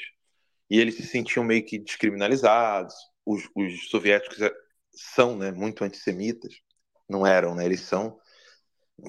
Então tinha muito judeu entre os comunistas e eles não gostaram disso. O próprio Oswaldo Peralva é um deles, né, um judeu que ficou meio boladão quando descobriu que eles, na verdade, queriam era matar todos os judeus, aí ficou boladaço com isso.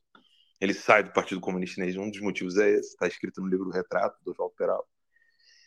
E, mas não é só isso, tem o lance do financiamento mesmo. Então, Cuba está nessa situação que está hoje, de miséria, tal, do embargo, do caralho a quatro, porque a China não, não estende a mão. Enquanto que, por exemplo, o Vietnã, Coreia do Norte e outros países comunistas da Ásia sempre tiveram ali a mãozinha da Rússia, da China. Então o pessoal, o pessoal consegue manter a população meio que sob cabestro. Ca, ca, oh, meu Deus. Cabresto. Cabresto. cabresto né? Eles conseguem colocar a população sob o cabresto e, ao mesmo tempo, é, ter, ter um auxílio ali, né? seja por meio do petróleo, seja por meio de alguma indústria, alguma coisa do tipo. E a proximidade de Cuba com os Estados Unidos é muito grande, então é difícil você dar um pouco mais do que um grão de arroz e um, e um grão de areia para um cubano, porque ele olha para o outro, ele olha para 70 milhas adiante, está Miami, né? a distância de Miami, Miami não, né? Mas da, da, da a distância do, do, último pontinho. Flórida. É. A distância do último pontinho da, da Flórida para, para Miami são 70 milhas. É bem pertinho. Então é difícil você manter um cubano sobre, sobre, esse, sobre, sobre essa, essa situação, porque volta e meia ele está sabendo de um parente que está bem zaço lá, lá, na Flórida, né? Aqui na Flórida. Então esse. É, que inclusive rádio, né? chama. É, aquelas, aquelas ilhazinhas ali ao sul da Flórida. Tem até um filme engraçado, uma cena engraçada com o Schwarzenegger no True Lies ali naquela chama Florida Florida Keys, né? Ali embaixo. Exato. Então assim, para resumir, existe uma distinção entre entre o, o, o, Foro de São Paulo e os globalistas e o Bloco Centro Soviético? Existe, sim. Essa divergência é, ela permanece mesmo que mesmo que, por exemplo, o, objetivo seja comum, não, essas divergências elas morrem. É, quando o inimigo, quando alguém se levanta, um Trump, um Bolsonaro, um Netanyahu, seja lá quem for, se levanta, eles, eles se unem de novo? Se unem para derrubar aquele cara ali. E então é assim, eles têm um, um certo conflito, né? E no Brasil, o poder dos globalistas ele não é forte e, e nunca vai ser em comparação com a influência do bloco sino-soviético, que é exatamente o que está acontecendo no Chile agora, é, no Peru, na Colômbia, no México, ou seja, a voz do Partido Comunista Chinês e o apoio à Rússia fala muito mais alto do que a decisão de um George Soros da vida, de um bloco globalista. Por quê? No final das contas, eles sabem que dinheiro não é poder. Poder é a capacidade de matar. Ou seja, é, o George Soros não tem exército. Né? George Soros não tem bomba nuclear. Ah, você tem Google, Twitter. Irmão, o Flávio Dino tá dando lençolzinho no Google. O Bolsonaro não conseguiu, mas o Flávio Dino consegue. Então, assim, só para vocês terem uma ideia quão, quão frágil eles são. Quão frágeis eles são. Então, os globalistas, tudo, tudo que está na mão dos globalistas, eles não têm pressa, tá? Diga-se de passagem.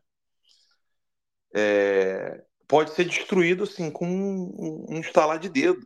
Agora, o que não pode ser destruído é um país que tem bomba nuclear, como é o caso de China, Rússia, é, países que, que é, fornecem urânio, por exemplo. Você já viu algum país que fornece urânio para a Rússia, China e Coreia do Norte? É, sofrer alguma influência dos globalistas ou do, dos Estados Unidos, se você quiser entender como um país como um agente histórico, que é um erro, mas assim, você consegue ver algum país que fornece urânio é, para esses países aí de que tem bomba nuclear, esse país sofrer alguma influência dos globalistas? Mas nem fudendo, nem fudendo, não vai, não vai, não vai, entendeu? Todos esses países que fornecem urânio estão de boa, ninguém enche o saco, não sai nem no noticiário, ninguém fala nada no jornal, tá tudo muito tranquilo, resolvido, né? O Alan, só para complementar a sua informação, eu achei a matéria aqui, dia 13 de maio de 2001, Lula vai à China após negociar por sete anos. E eu vou dar um salto no texto e vou lá no meio onde interessa. O PT e o Partido Comunista Chinês estiveram rompidos no início dos anos 90, depois que os petistas condenaram a repressão do exército ao movimento estudantil pela democracia na Praça da Paz Celestial. Na época, junho de 89, Luiz Inácio Lula da Silva agora líder da comitiva petista, comparou o massacre à invasão do exército à Companhia Siderúrgica Nacional, que deixou três mortos. Então, só para deixar registrado aí, você tinha mencionado, não foi um morto, foram três e, de fato, foi lá na CSN.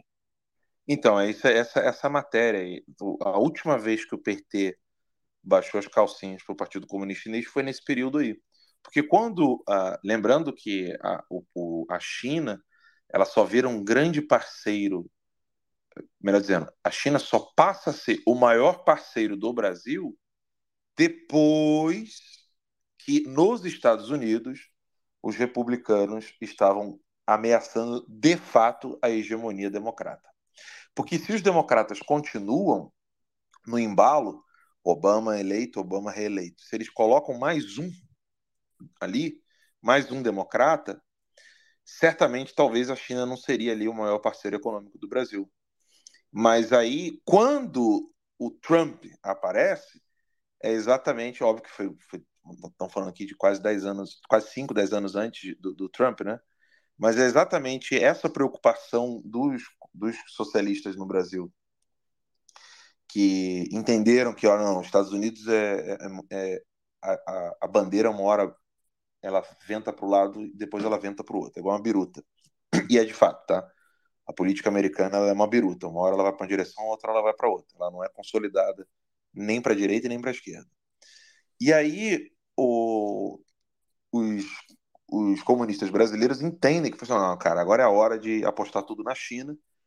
E a China já estava numa crescente de, de dominação é, econômica financeira no mundo e o Brasil seria um, um grande parceiro para isso. E é, é, aí, então, que a China passa a ser o maior parceiro econômico brasileiro pela primeira vez na história do Brasil. Né? Os Estados Unidos sempre foi o maior parceiro econômico do Brasil e a China passa a ser o maior parceiro econômico pela primeira vez. Salvo engano, nem foi no segundo mandato do Lula, mas na, no primeiro da Dilma, tá? 2010. Então, a, a, esse receio né, de ficar ali na mão dos globalistas faz com que o Brasil fique ali mais próximo da China, mas não com a, muita alegria, é contragosto. Por quê? Os comunistas da América Latina são sempre retratados por esses blocos como aquele garotinho que nunca conseguiu trabalhar com seus próprios esforços. Tem sempre que pegar dinheirinho dos outros. Então, é, é o famoso malandrão né, que está com 32, 38 anos, 43 anos, fazendo mestrado na PUC. Né? Então, isso incomoda o, o, o, o bloco sino-soviético e os globalistas. Os latino-americanos são retratados como socialistas oba-oba. Então, porra, quando é que vocês vão fazer revolução com as próprias mãos, entendeu? E há aquele orgulhozinho, né? E, e esse, esse orgulho do, do, do, bloco, do bloco do Foro de São Paulo, tá no livro do professor Olavo de Carvalho, é, logo no iníciozinho, que é aquele sobre Gramsci, onde ele fala que o, o Foro de São Paulo foi criado depois da queda é, do Muro de Berlim, lá, aquela coisa da perestroika, né? aquela enganação toda de que o comunismo morreu. Eles falam assim, literalmente, tentando resumir ainda mais uma vez, passando aqui já de quase três horas de programa, é quando o, os comunistas brasileiros viram e falam assim: ah, vocês não conseguiram, agora nós vai conseguir aqui. Né? Então, nós vamos fazer igual o Lenin fez e vai dar certo. É, e aí é quando realmente acontece uh, o domínio do Foro de São Paulo na América Latina, eles são bem-sucedidos. Cara, a resposta foi longa, mas é porque esse assunto não dá para tratar com super, de modo superficial. É, porque tem gente que pensa assim, né, que o, o, os comunistas são um bloco e os globalistas são outro, mas que eles não são socialistas, os dois. Sei lá, tem tanta, tanto chavão, tanto clichê nessa análise da política brasileira que chega da vergonha. Enfim, é isso, galera. Ô, Alan, obrigado, obrigado pela resposta, cara. É, te, te ouvir falar, escutar, ouvir o Dan, é sempre uma aula e, e a gente tem a oportunidade de estar aqui é, aprendendo bastante com vocês, cara. Obrigado, Alan. É isso aí, galera. Então, vamos ficando por aqui. O programa já ficou longo demais. Agradeço a paciência de todos. Na próxima, levantem mais a mãozinha aí. É, e quem perdeu vai ficar gravado. E também lá no, no Rumble do Terça Livre, que se escreve rumble.com.br canal Terca Livre.